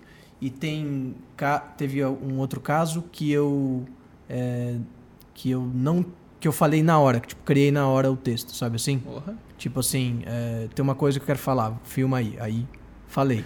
Por exemplo, a desilusão é o caminho. Isso é um texto. Um texto A desilusão, eu fiquei pensando ali, pô, esse é um texto que- escrito mesmo. faz todo sentido, porque assim, é, no momento de, de desilusão, né, no momento de é, uma bola fora ou algo que deu errado, que você cresce, né? Você se fortalece, você foge ao seu caráter ali. E eu vi muito disso, na, na- a desilusão é o caminho. Então, quer dizer, para a gente conseguir crescer, a gente precisa passar isso, de- deixar de estar iludido com algo. Não sei se foi essa a sua brisa ali. É, eu, eu- O que eu senti, assim, eu acho que com, Você estava desiludido? com esse texto, sim, eu tava olhando para isso. Uhum. Né? Eu tava olhando para exatamente para isso, assim. E, e quando você tem uma desilusão, tem, tem um lugar que você que a gente está acostumado a falar assim, puta, aconteceu aquilo que eu não queria. Uhum. Tipo assim, enfim aconteceu aquele bagulho que eu tava com medo que acontecesse. Uhum. Seja uma tem- desilusão amorosa, profissional, o que for. Uma desilusão da vida. Tipo, Uhum. quando aconteceu um negócio que você fala assim, puta que pariu, tipo, essa parada aconteceu, tá ligado? E, Tipo, eu tô agora, o que que eu faço? Tipo, a gente, a gente tem um medo é, da desilusão. A gente tem um negócio com essa palavra. A gente acha que essa palavra é um, é um bagulho não desejável. Uhum. Olha que louco. Eu acho desejável, cara. Porque eu acho que a ilusão, pra mim, é o não desejável. Então, é isso que eu comecei a olhar. Uhum. Falei, mas. mas então eu desejo a ilusão, né? Ou será que a desilusão é tudo que eu quero? Uma será que é uma que, é um- é uma pergunta? É uma questão do, do Será- Matrix, por exemplo, se Isso. você for fazer um paralelo. Será que é eu, eu, eu- será que você Ou até do mito da caverna, né? será que você precisa sofrer com as desilusões? Ou será que existe uma maneira De interpretar. de fazer as pazes com isso através de uma consciência, de uma clareza de que na verdade é isso que você deseja.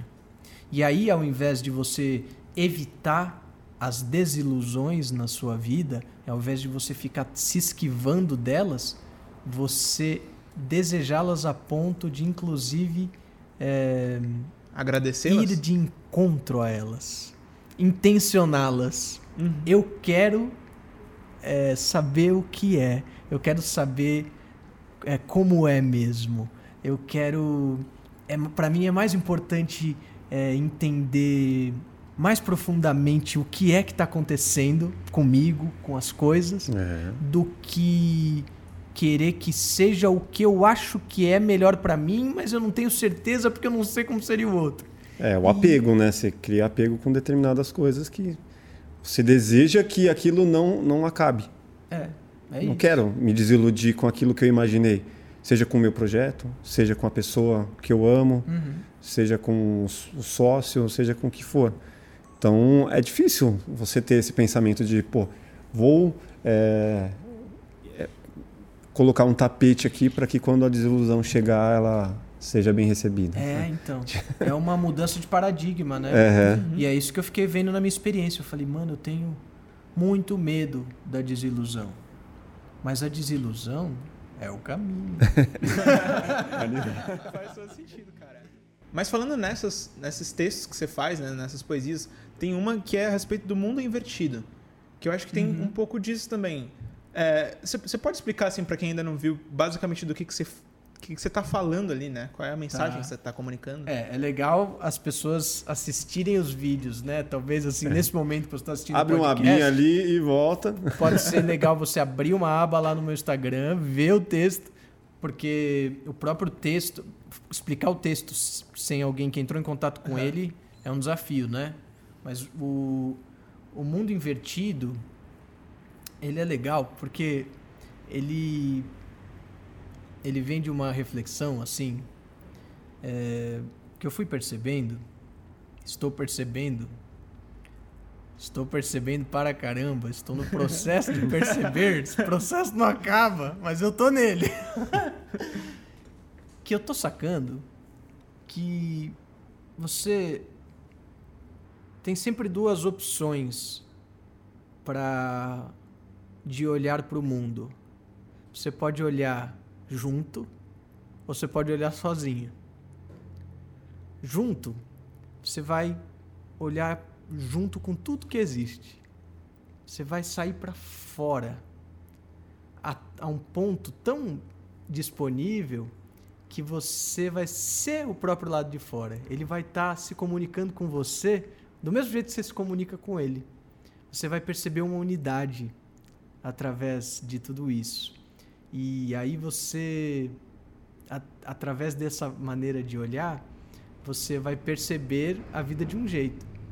E se você se fechar e, e ficar tentando olhar tudo de fora através de como você tem as referências internas do seu sistema,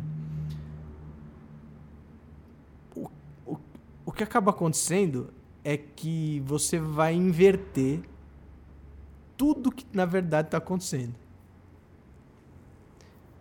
Fazendo isso, tudo que você está achando que está acontecendo é o contrário. Cara, me perdi na brisa. Calma, ao contrário, tá. Eu tô, Eu vou ach- vou- vou eu tô achando que a gente tá conversando aqui, a gente tá refletindo a respeito desse texto. E aí, onde entra o paradoxo de que isso aqui que tá acontecendo, o cara lá que tá assistindo tá ao contrário? Se você estiver olhando junto, se você estiver olhando é, através desses olhos unos, onde não existe lado de fora, onde na realidade tudo é a mesma coisa, É.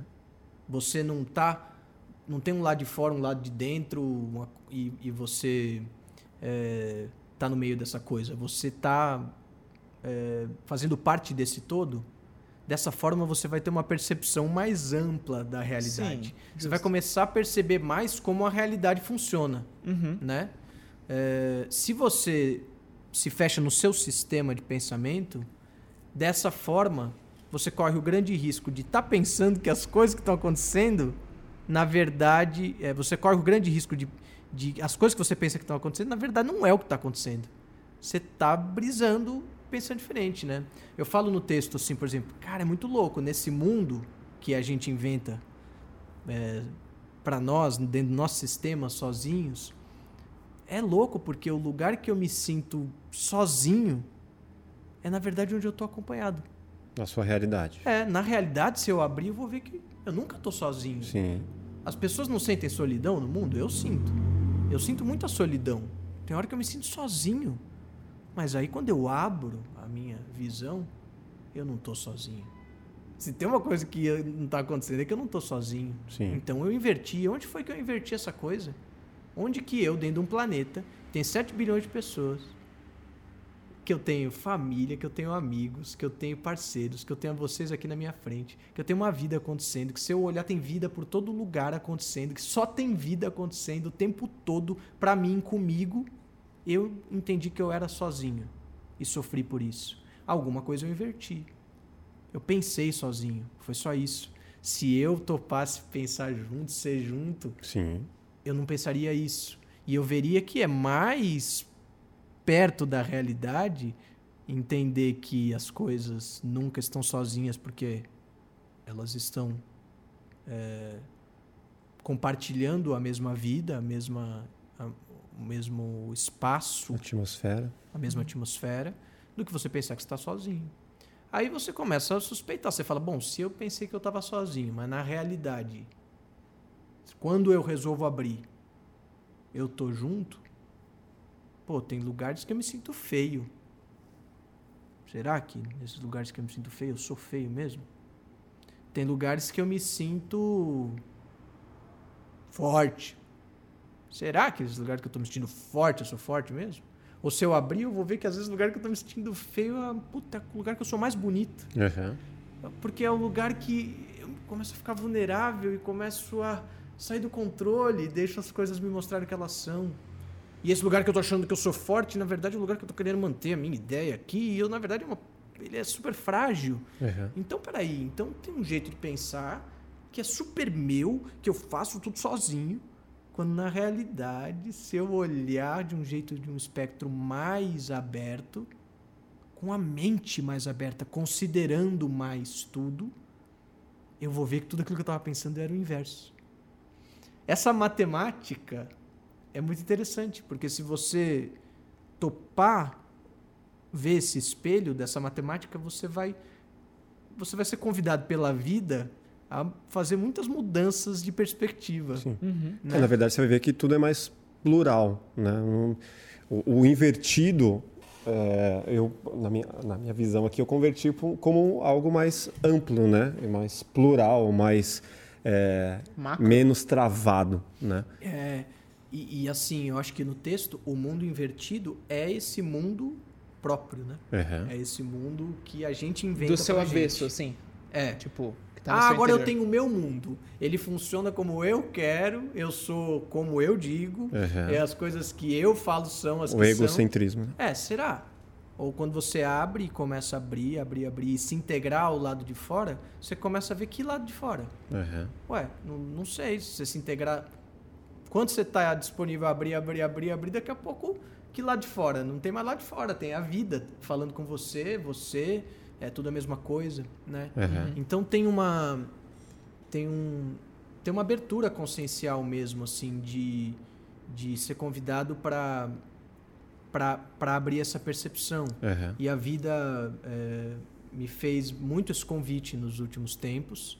E eu acho que esses textos, eles vêm como, como uma, uma consequência, né? uma inevitável consequência dessa, dessa Essas abertura, reflexões. dessa, Uhum. dessas aberturas né? que, eu, que eu fui sendo convidado pela vida para fazer e fui compartilhando, estou compartilhando através desses textos. Uhum.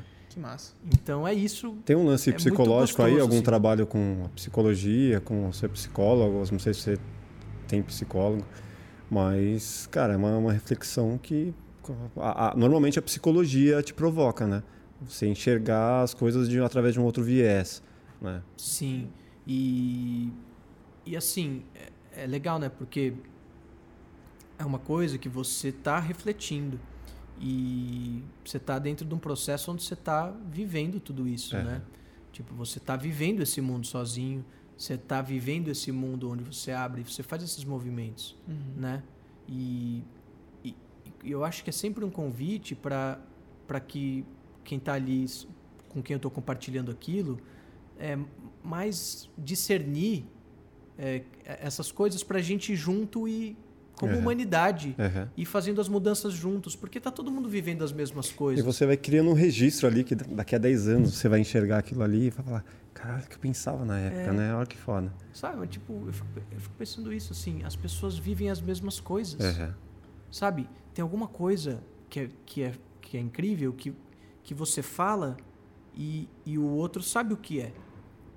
Tipo, quando eu falei agora de solidão, né? Ou quando eu falei de estar junto. Sim. A gente sabe essa história de solidão, né? A gente sente isso. Uhum. E aí quando a gente fala de estar junto, a gente tá ligado que é essa parada também Uhum. de saber que tá junto, a gente sente isso. Então, se é uma escolha nossa, começa a ficar claro que é uma escolha nossa, o estado que a gente tá afim de estar, a gente vai ter que se ajudar nessa, porque tá todo mundo no mesmo processo, tá todo mundo balançando. Tem É. hora que se sente sozinho, tem hora que saca, tem hora que lembra que tá junto, tem hora que volta, faz o mundo, vai pro mundo invertido, inverte tudo, começa a se achar feio, começa a se achar esquisito, depois entende, entende que isso é a sua própria força, abre e tal, não sei o que, se sente mais junto. Então, a gente vai ter que se unir muito, sabe, para fazer essa A, pande- Essa- a essa pandemia te ajudou a, a refletir de uma forma diferente? muito, É. muito. Pandemia foi um foi um acelerador, né, de autoconhecimento. É, para mim também. Uma boa conclusão, cara. É, porque foi muito extremo, né, mano? Tá sendo, né? Mas assim, que, que tipo de experiência maluca foi essa, né? E é, sei lá, eu sinto que é impossível isso não mexer com todo mundo. Mexeu com todos os habitantes do planeta. Simplesmente, né? Quem passou por isso e sair da, da mesma forma que entrou, é tipo, tá perdendo uma super oportunidade de. Mas eu acho que nem existe. É, É, é verdade. pouco provável, né? Eu acho que não tem como, sabe? É, porque aí eu vou ser mais extremo. Não tem uma experiência na vida que você vai sair igual. Você não tem essa opção. Né? Então, qualquer uma. Depois dessa nossa conversa, eu não sou o mesmo. Uhum. Eu não tenho a opção de sair Sim. como o mesmo. Se você sai o mesmo das atividades, você tá no piloto automático muito foda, assim. O que acontece com muita gente por muito tempo. Você tá ali naquela rotina, naquele piloto automático, com sua família, com seu trabalho, e de repente você vê e passa- passaram três anos e você fala, cara, o que, que eu fiz durante esse período, né? Onde eu tava, né? É, onde eu tava, que eu tava só cumprindo funções, atendendo pedidos, respondendo e-mails e fazendo coisas assim. Como eu usei meu tempo, né? Mas ainda assim, passou três anos e aí aconteceu alguma coisa. Então, alguma coisa estava acontecendo nesses três anos, né? Mesmo que imperceptivelmente. Você não tava Pra- vendo, mas tava. É. Exato. Tava acontecendo, porque senão ia ficar eternamente o mesmo. Uhum. Se uma hora mudou, é porque de alguma forma tava caminhando para isso, né? Uhum. Cara, é que você falou dessa parada de ter o lado de dentro e ter o lado de fora, e em uma das suas músicas você diz: Nós somos feitos de luz. Eu quero, quero entender com você como que você chegou nessa conclusão. É, é, é porque foi muito assim, né? Quando a gente fala de música é foda, porque não é bem uma conclusão, tipo, você é, um- é, é bem isso que eu tô falando, é uma sensação, né? Então, por exemplo, quando eu falo pra você, nós somos feitos de luz. Isso tem uma vibe, tem um endereço aí. Sim. Tipo, eu tava sentindo um negócio quando eu, quando eu compus isso. Percebe? Tipo, isso vem de algum lugar, isso não é uma simples frase. De- Tem alguém cantando. Nós somos feitos de luz. Dessas que nem mesmo o medo dilui. Mesmo com medo de ir, quando percebo, me entrego. Já fui. Tipo, a própria parada que está sendo dita é a conclusão. Ela é a, o endereço da onde aquilo está sendo emitido, sabe? E, e eu acho que é isso que foi ficando cada vez mais claro e está ficando cada vez mais claro no meu processo. Que tudo é uma emissão. Tudo, tudo que a gente percebe, tudo, a realidade é uma emissão. Tipo, tudo que você vê está sendo uma materialização de uma sensação, de uma vibe. Tudo. Esse violão tem uma vibe. É como tudo é Você- frequência. Tudo é frequência. É um, Eu acho uma isso muito frequência emitida. E, e aí ver assim é, te dá a oportunidade de fazer uma leitura muito carinhosa, sabe? É, com o coração aberto, de, de entender, então, da onde está sendo emitido tudo que está aparecendo para você Uhum. né? E, e aí perceber que essa emissão, se você compreende aonde ela está, se você capta, que não é intelectual, é uma coisa que você sente, então tá em você. Uhum. Se tá em você, então tudo que está acontecendo tem a- a- esse espelho em você. Sim. Então qual é a diferença entre as coisas no final das contas? No final das contas, tudo que existe, todas as frequências que estão sendo apresentadas, Aham. tem em você também. Sim. Eu vejo que justamente isso que você falou da, da diferença, né? Que, que existe na, nas frequências, é uma pergunta que a gente deve se fazer. Porque eu, eu acredito assim, cara, pra mim, tá aqui na Terra é como se fosse assim. é, o bem e o mal são duas forças que circulam, energias, frequências, como você, você mesmo falou. E a gente deve fazer essa pergunta justamente para discernir, né? Qual a diferença entre a frequência positiva e o que é negativo? E essas frequências elas se materializam em muitas coisas, né? Tipo, às vezes, sei lá, um xingamento é uma frequência negativa direcionada para alguém. Entende? E a gente escolhe acatar ou não acatar, sabe? Então, é é uma Que massa. Eu, eu, eu fico assim, pra mim hoje faz mais sentido é, pensar em resistência e fluência, sabe? Tipo, é, porque é como se tudo tivesse a mesma matéria-prima, sabe? É, e tudo que está acontecendo, no final das contas, é aquilo que a gente falou da experiência. Toda a experiência que está acontecendo, no final das contas, se você olhar na sua vida, na minha, você vai ver que ela sempre te impulsionou para um nível mais abrangente de você. evolução. Ela sempre te fez evoluir. Ela tipo sempre mexeu a sabedoria da cósmica, sabe, do universo, é, nunca vai errar nisso com você. Tipo, e às vezes até um xingamento, sabe? Putz, quando você foi ver mesmo essa experiência, ela mexeu no lugar que ela tinha que mexer exatamente para te mostrar o que você precisava ver. Então, se tudo tá te mostrando exatamente o que você precisa ver, o que, que é bem, o que, que é mal, o que, que é bom, o que, que é ruim, talvez tudo seja a mesma coisa querendo impulsionar você e de De formas, formas, diferentes. infinitas. Uhum. Só que a gente tem expressões que, que expressam mais resistência e por isso são mais desconfortáveis, mais agressivas, mais contundentes. Uhum. E expressões mais fluentes, Sim. mais conscientes dessa, dessa, é, de- dessa matemática amorosa da vida. E por isso mais gentis, mais é, solícitas, Uhum. mais é, amigáveis, mais amorosas Sim. conscientemente. Mas é um lugar onde você sai dessa dualidade do bem e do mal e começa a ver tudo como a mesma coisa, Sim. sabe? Cara, sinceramente, eu acho um pouquinho. Eu, né, particularmente, eu gosto sempre de examinar as coisas antes de sair, antes de aceitar, assim, sabe? Claro. Então, eu penso assim, eu acho um pouco perigoso pra mim, Rafael, é, olhar o bem e o mal como a mesma coisa. Eu acho que o discernimento ele é importante, porque é um exemplo bem bobo. Você tá com dor de barriga. É uma situação ruim. Ela não é a mesma coisa que você tá sem a dor de barriga e estar saudável. As duas coisas não são a mesma coisa. Uhum. Aqui tem o mal, aqui tem o bem.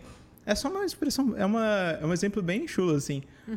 Mas é importante que a gente não confunda o que, que é o bem com o que é o mal, até para não fazer o mal para uma pessoa, E para não cair numa ilusão de que aquilo que a gente está fazendo pra gente, que a gente está achando que é bom, na verdade era uma coisa ruim. Um vício, por exemplo. Aí entra naquilo da ilusão, que era o que você estava falando anteriormente. Para não chegar lá na frente e falar, puta, mano, eu tava, eu tava dentro de uma ilusão. Aí vem a desilusão, que é o universo corrigindo, né? Então, mas aí você tá dentro de uma ilusão, né? Aí é, é, é uma questão de interpretação também. É, aí você se desilude, né? Tipo, uhum. E aí pode não ser confortável, mas é ruim, né? Não sei, é, é, é, a maneira como eu tenho sentido, né? Muito. Isso que eu tô falando é uma sensação, né? Não é uma. Uhum. Não é um, um, uma verdade única e tal. É uma sensação. É, é como tem feito sentido para mim, sabe? Uhum. Assim. É, e aí eu compartilho porque eu sinto que é uma coisa que mudou muito a minha vida me ajudou muito, sabe? A encarar uma dor de barriga, sabe? Por exemplo, uma dor de barriga está acontecendo comigo e eu não sei porque que ela está acontecendo, sabe? Tipo, mas tem uma confiança de que a vida está me impulsionando através dela.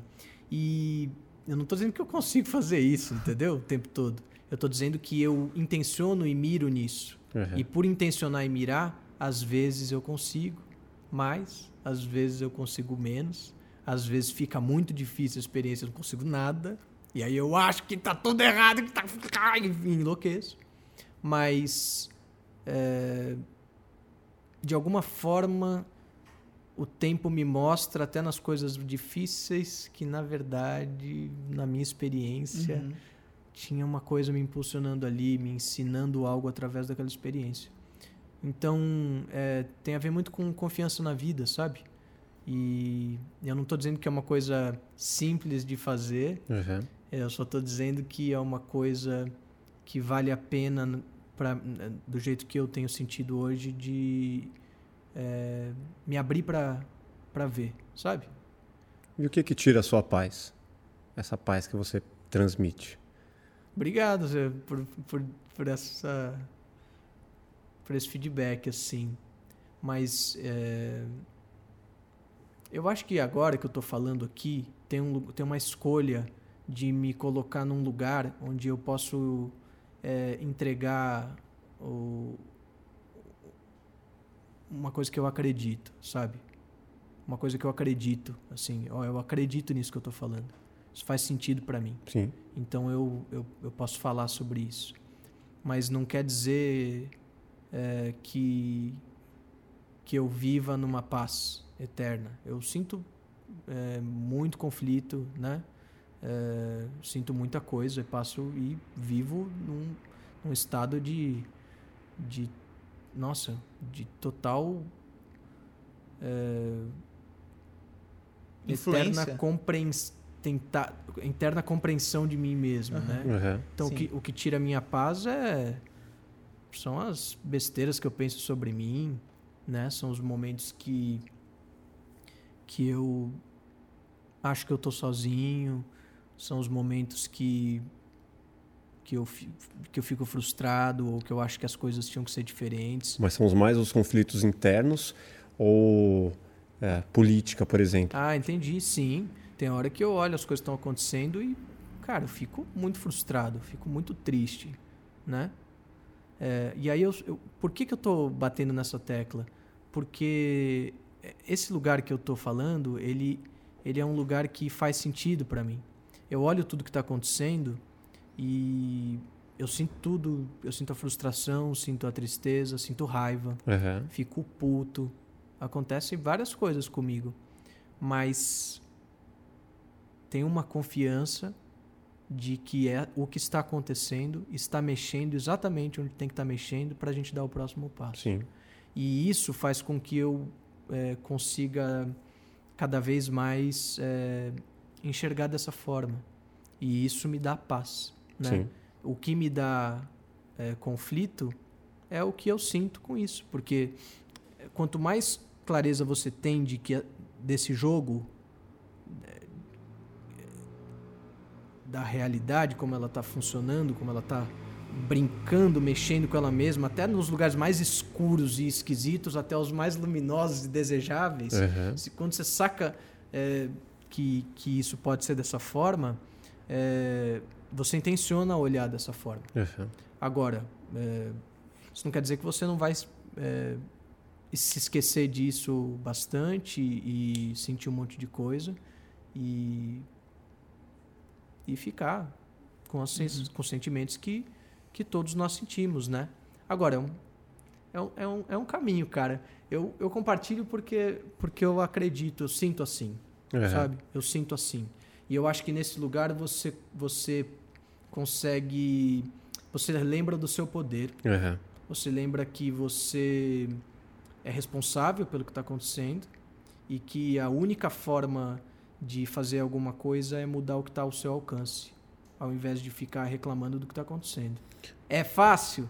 Não, eu também reclamo pra caramba, eu também fico puto, tem hora que eu entro nisso. Mas, em do, em mas 2000, você tem esse caminho. Em 2015 você chegou a compor, né? Você fez o, o Trono do Estudar, você fez a Faxina Geral. Uhum. É, ali foi um momento que você falou, pô, não adianta só eu mudar eu mesmo, né? Mudar a minha visão. Preciso colocar isso e chamar outras pessoas para falar um, no mesmo força, tom né? e trazer força para esse meu discurso. Sim, sim. Eu acho que é válido contextualizar para a galera, tipo, antes de falar o que, qual que era o cenário, né?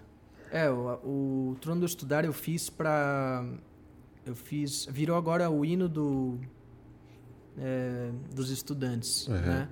É, fiquei super lisonjeado. Foi foi numa época em que os estudantes fizeram uma eles ocuparam as escolas, né? Uhum. É, São Paulo? As escolas de São Paulo como um ato mesmo por um por uma melhor educação, por uma melhor estrutura. E aquilo foi muito foda, mano. Foi muito lindo ver isso, né? E é isso mesmo. O que está aqui em pauta, é, quando a gente fala quando a gente fala desse assunto, não é lados, não é tipo é, o, o, os políticos estão errados, os estudantes estão certos. Uhum. É, os, o, a, os políticos é, são é, ruins e os estudantes são bons. Não é isso. Uhum. É educação. Tipo, tem um ideal. E aí esse ideal, ele merece ser honrado. E se ele está clamando por, por mudança, por melhoria, ele tem que, tem que ser gritado. Uhum. Né? Mas é, cada vez mais faz sentido para mim você falar o que você quer, uhum. sabe? Ao invés de você é, falar contra o que você não gosta, sabe? Sim. Então, assim. Discurso de ódio, né? Eu sou a favor dos estudantes, né, da, da educação que os estudantes estão representando. Eu sou a favor disso, eu quero isso, eu quero mais disso, eu quero melhoria nisso, né? Falar mais o que você quer. E... É um discurso construtivo. Né? É, porque senão você fica falando contra. Uhum. Né? Então, vamos falar sobre o que não queremos. Ok. E aí? Mas o que queremos? Uhum. Né?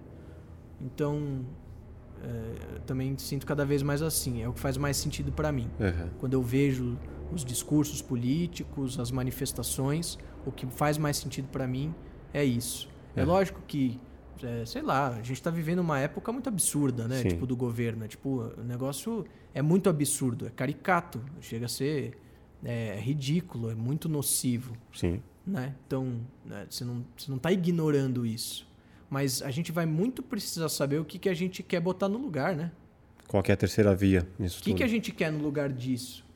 A gente vai precisar pensar muito nisso. Eu falo por mim mesmo. Eu sei o que, que eu quero no lugar. Uhum. O que, que eu realmente quero de um governo do Brasil. Porque o que eu não quero tá aí. Uhum. O que eu não quero tá estampado na minha cara. A vida, de alguma forma, desenhou isso e estampou na minha cara, que era para eu ver para fazer a mudança. Sim. Então, beleza. A vida está me impulsionando através dessa situação. Agora, o que eu quero então, né?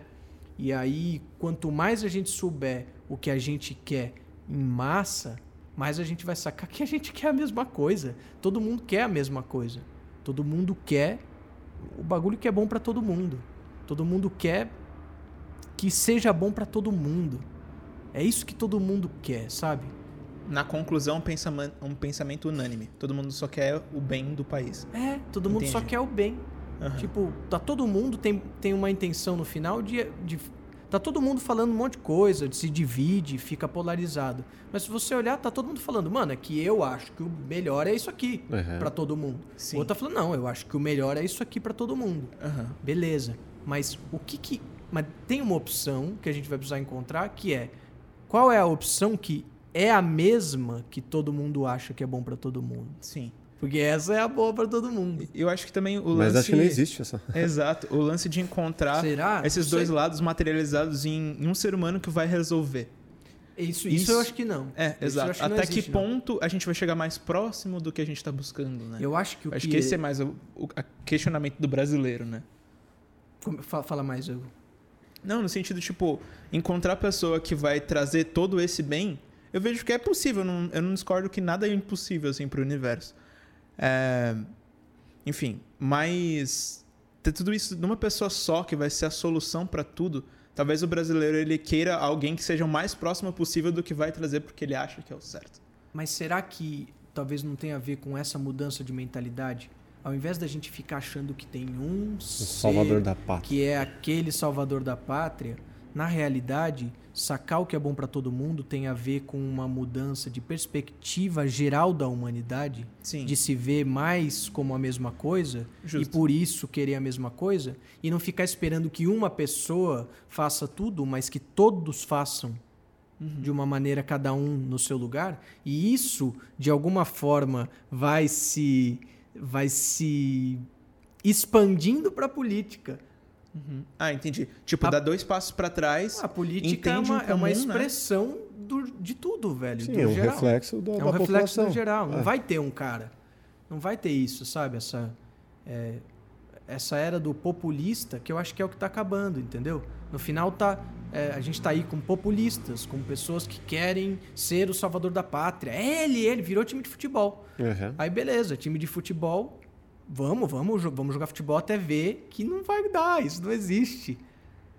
Tem que mudar a mentalidade como um todo. É a mentalidade humana mudando. Uhum. Não é um político certo, Uhum. né? É assim que eu vejo. No governo Bolsonaro, o que, que você percebeu eh, de grande diferença no meio artístico? Eh, tanto o, o lado educação, o lado cultura. eh, pelo menos na nossa área cinema, todas as torneiras fecharam, né?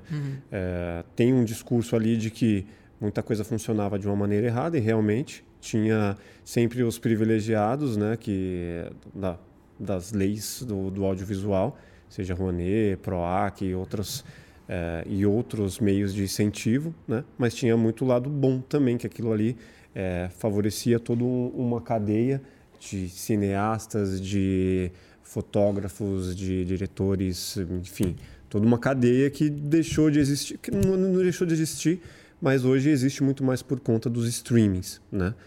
Qual que é a, a sua visão desse, desse governo e a cultura e a educação? Cara, eu acho assim, é, isso é um puta termômetro de uma nação, né? O quanto ela valoriza a arte, né? Uhum. Tipo, nossa, é um, é um termômetro incrível para você sacar. é, para você sacar a prosperidade de um país, sabe? Porque. Puta, eu sinto assim, tem uma insensibilidade em relação a isso, Uhum. óbvia, né? Tipo, é como se isso não tivesse importância, Sim. né? Então fica naquela mentalidade de. é, como se a arte. Nem, nem chega a isso, não tem nem isso, mas naquela mentalidade de que a arte é um plus, né? Primeiro tem outras coisas e a arte é um plus. É quase um luxo. né?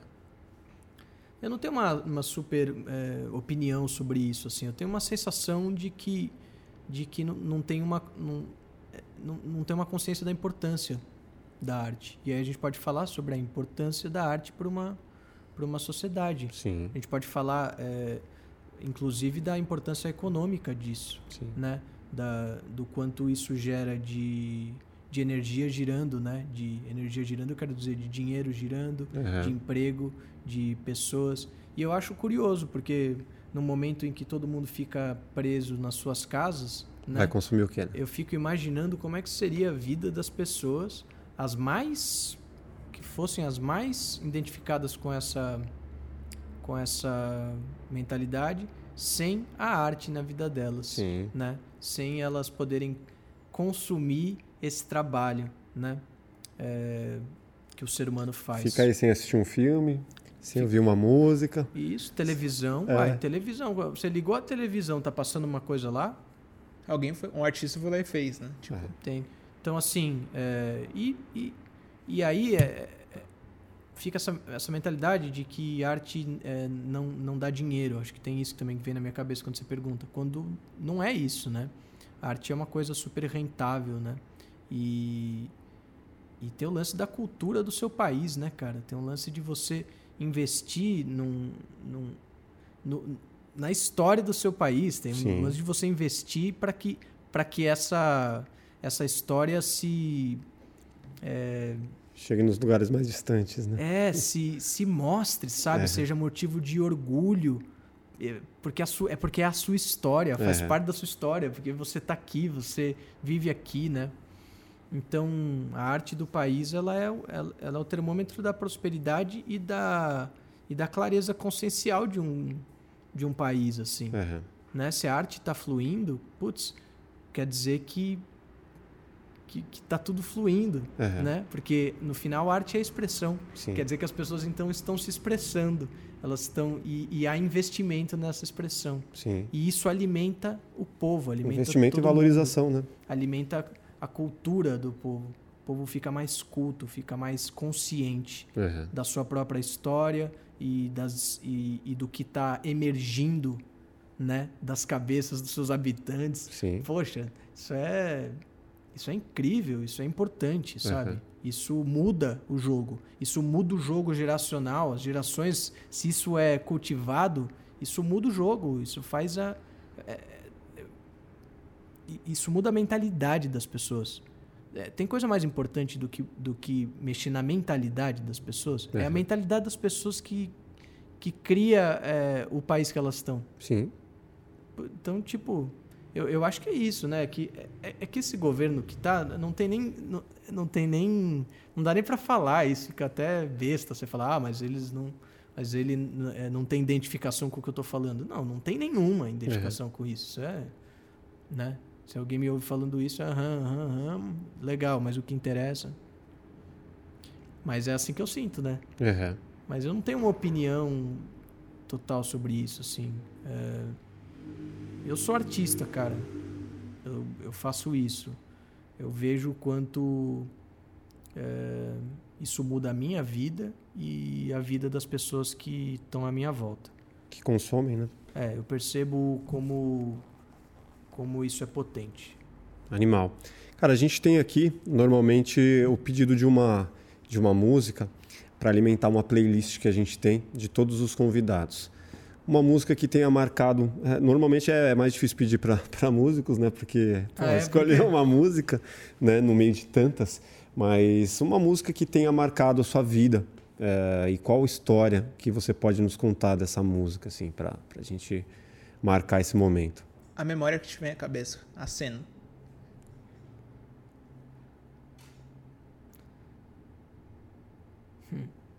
A primeira que veio foi A Primeira Vista, do Chico César. Você diria que essa música marcou sua vida de um, uma forma profunda. Marcou, porque o meu encontro com o Chico César é, é, marcou minha vida de uma forma profunda, né? Quando eu conheci ele, era a época que ele estava lançando aquele disco aos vivos, voz e violão, que ele apareceu mesmo, né? Uhum. Bem nessa época que a gente se conheceu, que ele ficava em casa para cuidar de mim, meus pais saíam, ele ficava. E era muito era o disco que eu mais ouvia. É o disco, talvez seja o disco que eu mais ouvi na vida, É. esse disco, né? E e depois eu pude tocar em turnê com ele e a gente cantava muito essa música junto. E era muito emocionante cantar com ele essa música. E tinha aquela coisa que no começo da conversa, que é o lance de você sentir o, essa, a música universal. Tipo, qualquer lugar que você vai, as pessoas puta, se iluminam com a música, Uhum. sabe? Elas cantam. Tem a ver com tudo que a gente está falando, tem a ver com o poder da arte, É. tem a ver com, com essa abundância, sabe? De, da arte no coração das pessoas. Sim. E essa música ela representa muito isso. Tipo, a gente começava a cantar música e tipo todo mundo se abria e todo mundo cantava junto. Vira a chave. Vira a chave, Uhum. tipo, todo mundo fica junto. Você podia estar numa praça barulhenta, a praça se calava pra, É. pra ouvir a música, né?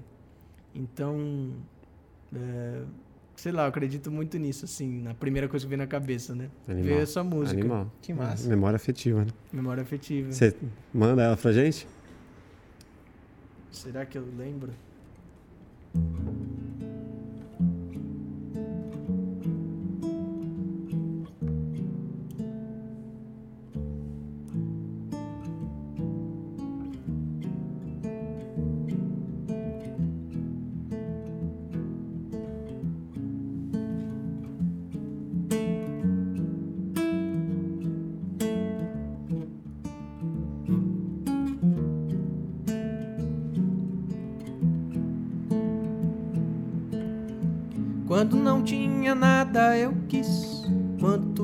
Ausência esperei, quando tive frio tremi, quando tive coragem liguei.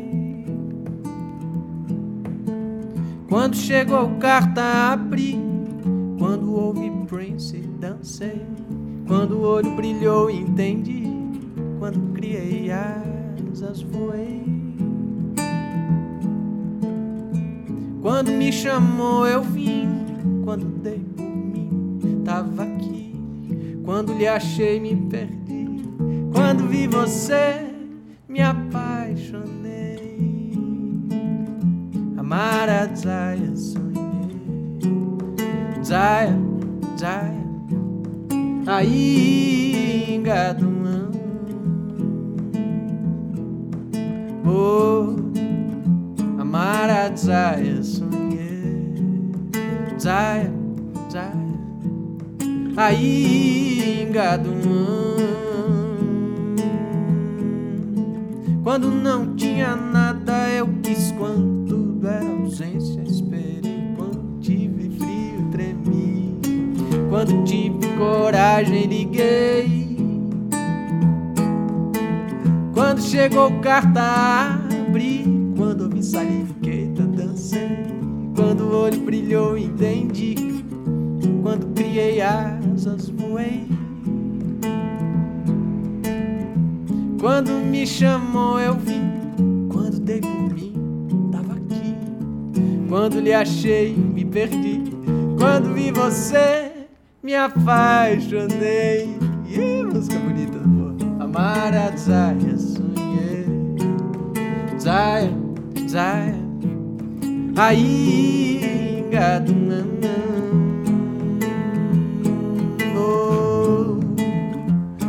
amar Zaya, sonhei. Zaya, Zaya. Aí, gado, Canta aí, canta aí.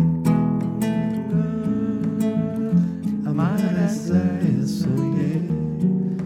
Zaya, Zaya. Aí,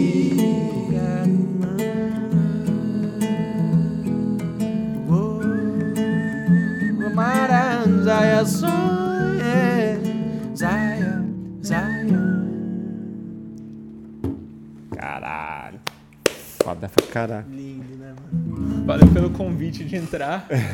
A gente, a gente quando tá aqui, às vezes, cantando, assim, o, o nosso convidado tá cantando, a gente fica com vontade de participar, sabe? Mas meu tom não alcança nada, nem, nem me arrisco. Mas você canta, né? Ele Eu canta. canto. É, então. É Cara, isso Fiquei aí. um pouco tímido pra não te atrapalhar, vai que eu entro com tudo e eu fico, puta, mano, estraguei o som não, do mas cara. você fez o papel do Milton Nascimento no maior, pô?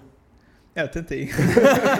eu, eu pensei, vou, fa- vou falar mais alto, mas e se ficar ruim? É. Aí eu vou estragar, ele vai ficar bravo comigo. Ele não sabe conversa que eu aqui. vou entrar. Cara, cuidado, Putz. porque você vai. é isso aí, cara. Obrigado. Muito foda nosso papo. Daria pra ficar horas e horas Cara, aqui. passa rápido, É. né? Nossa, mas foi uma. Eu falei bastante, hein? Falou. Assim que é bom, cara, assim que é bom. Eu fui falando, cara, fui falando. É isso aí, cara. Você quer deixar suas redes sociais pra galera, deixar o seu trabalho aí? Legal, é, o meu Instagram, Dani Black Real, né? É, eu acho que é isso, né? Tem o site daniblack.com.br, mas eu acho que o Instagram é uma boa bandeira, né? Tem o canal do YouTube, Dani Black. Vocês me encontram super fácil no Spotify, tudo quanto é lugar.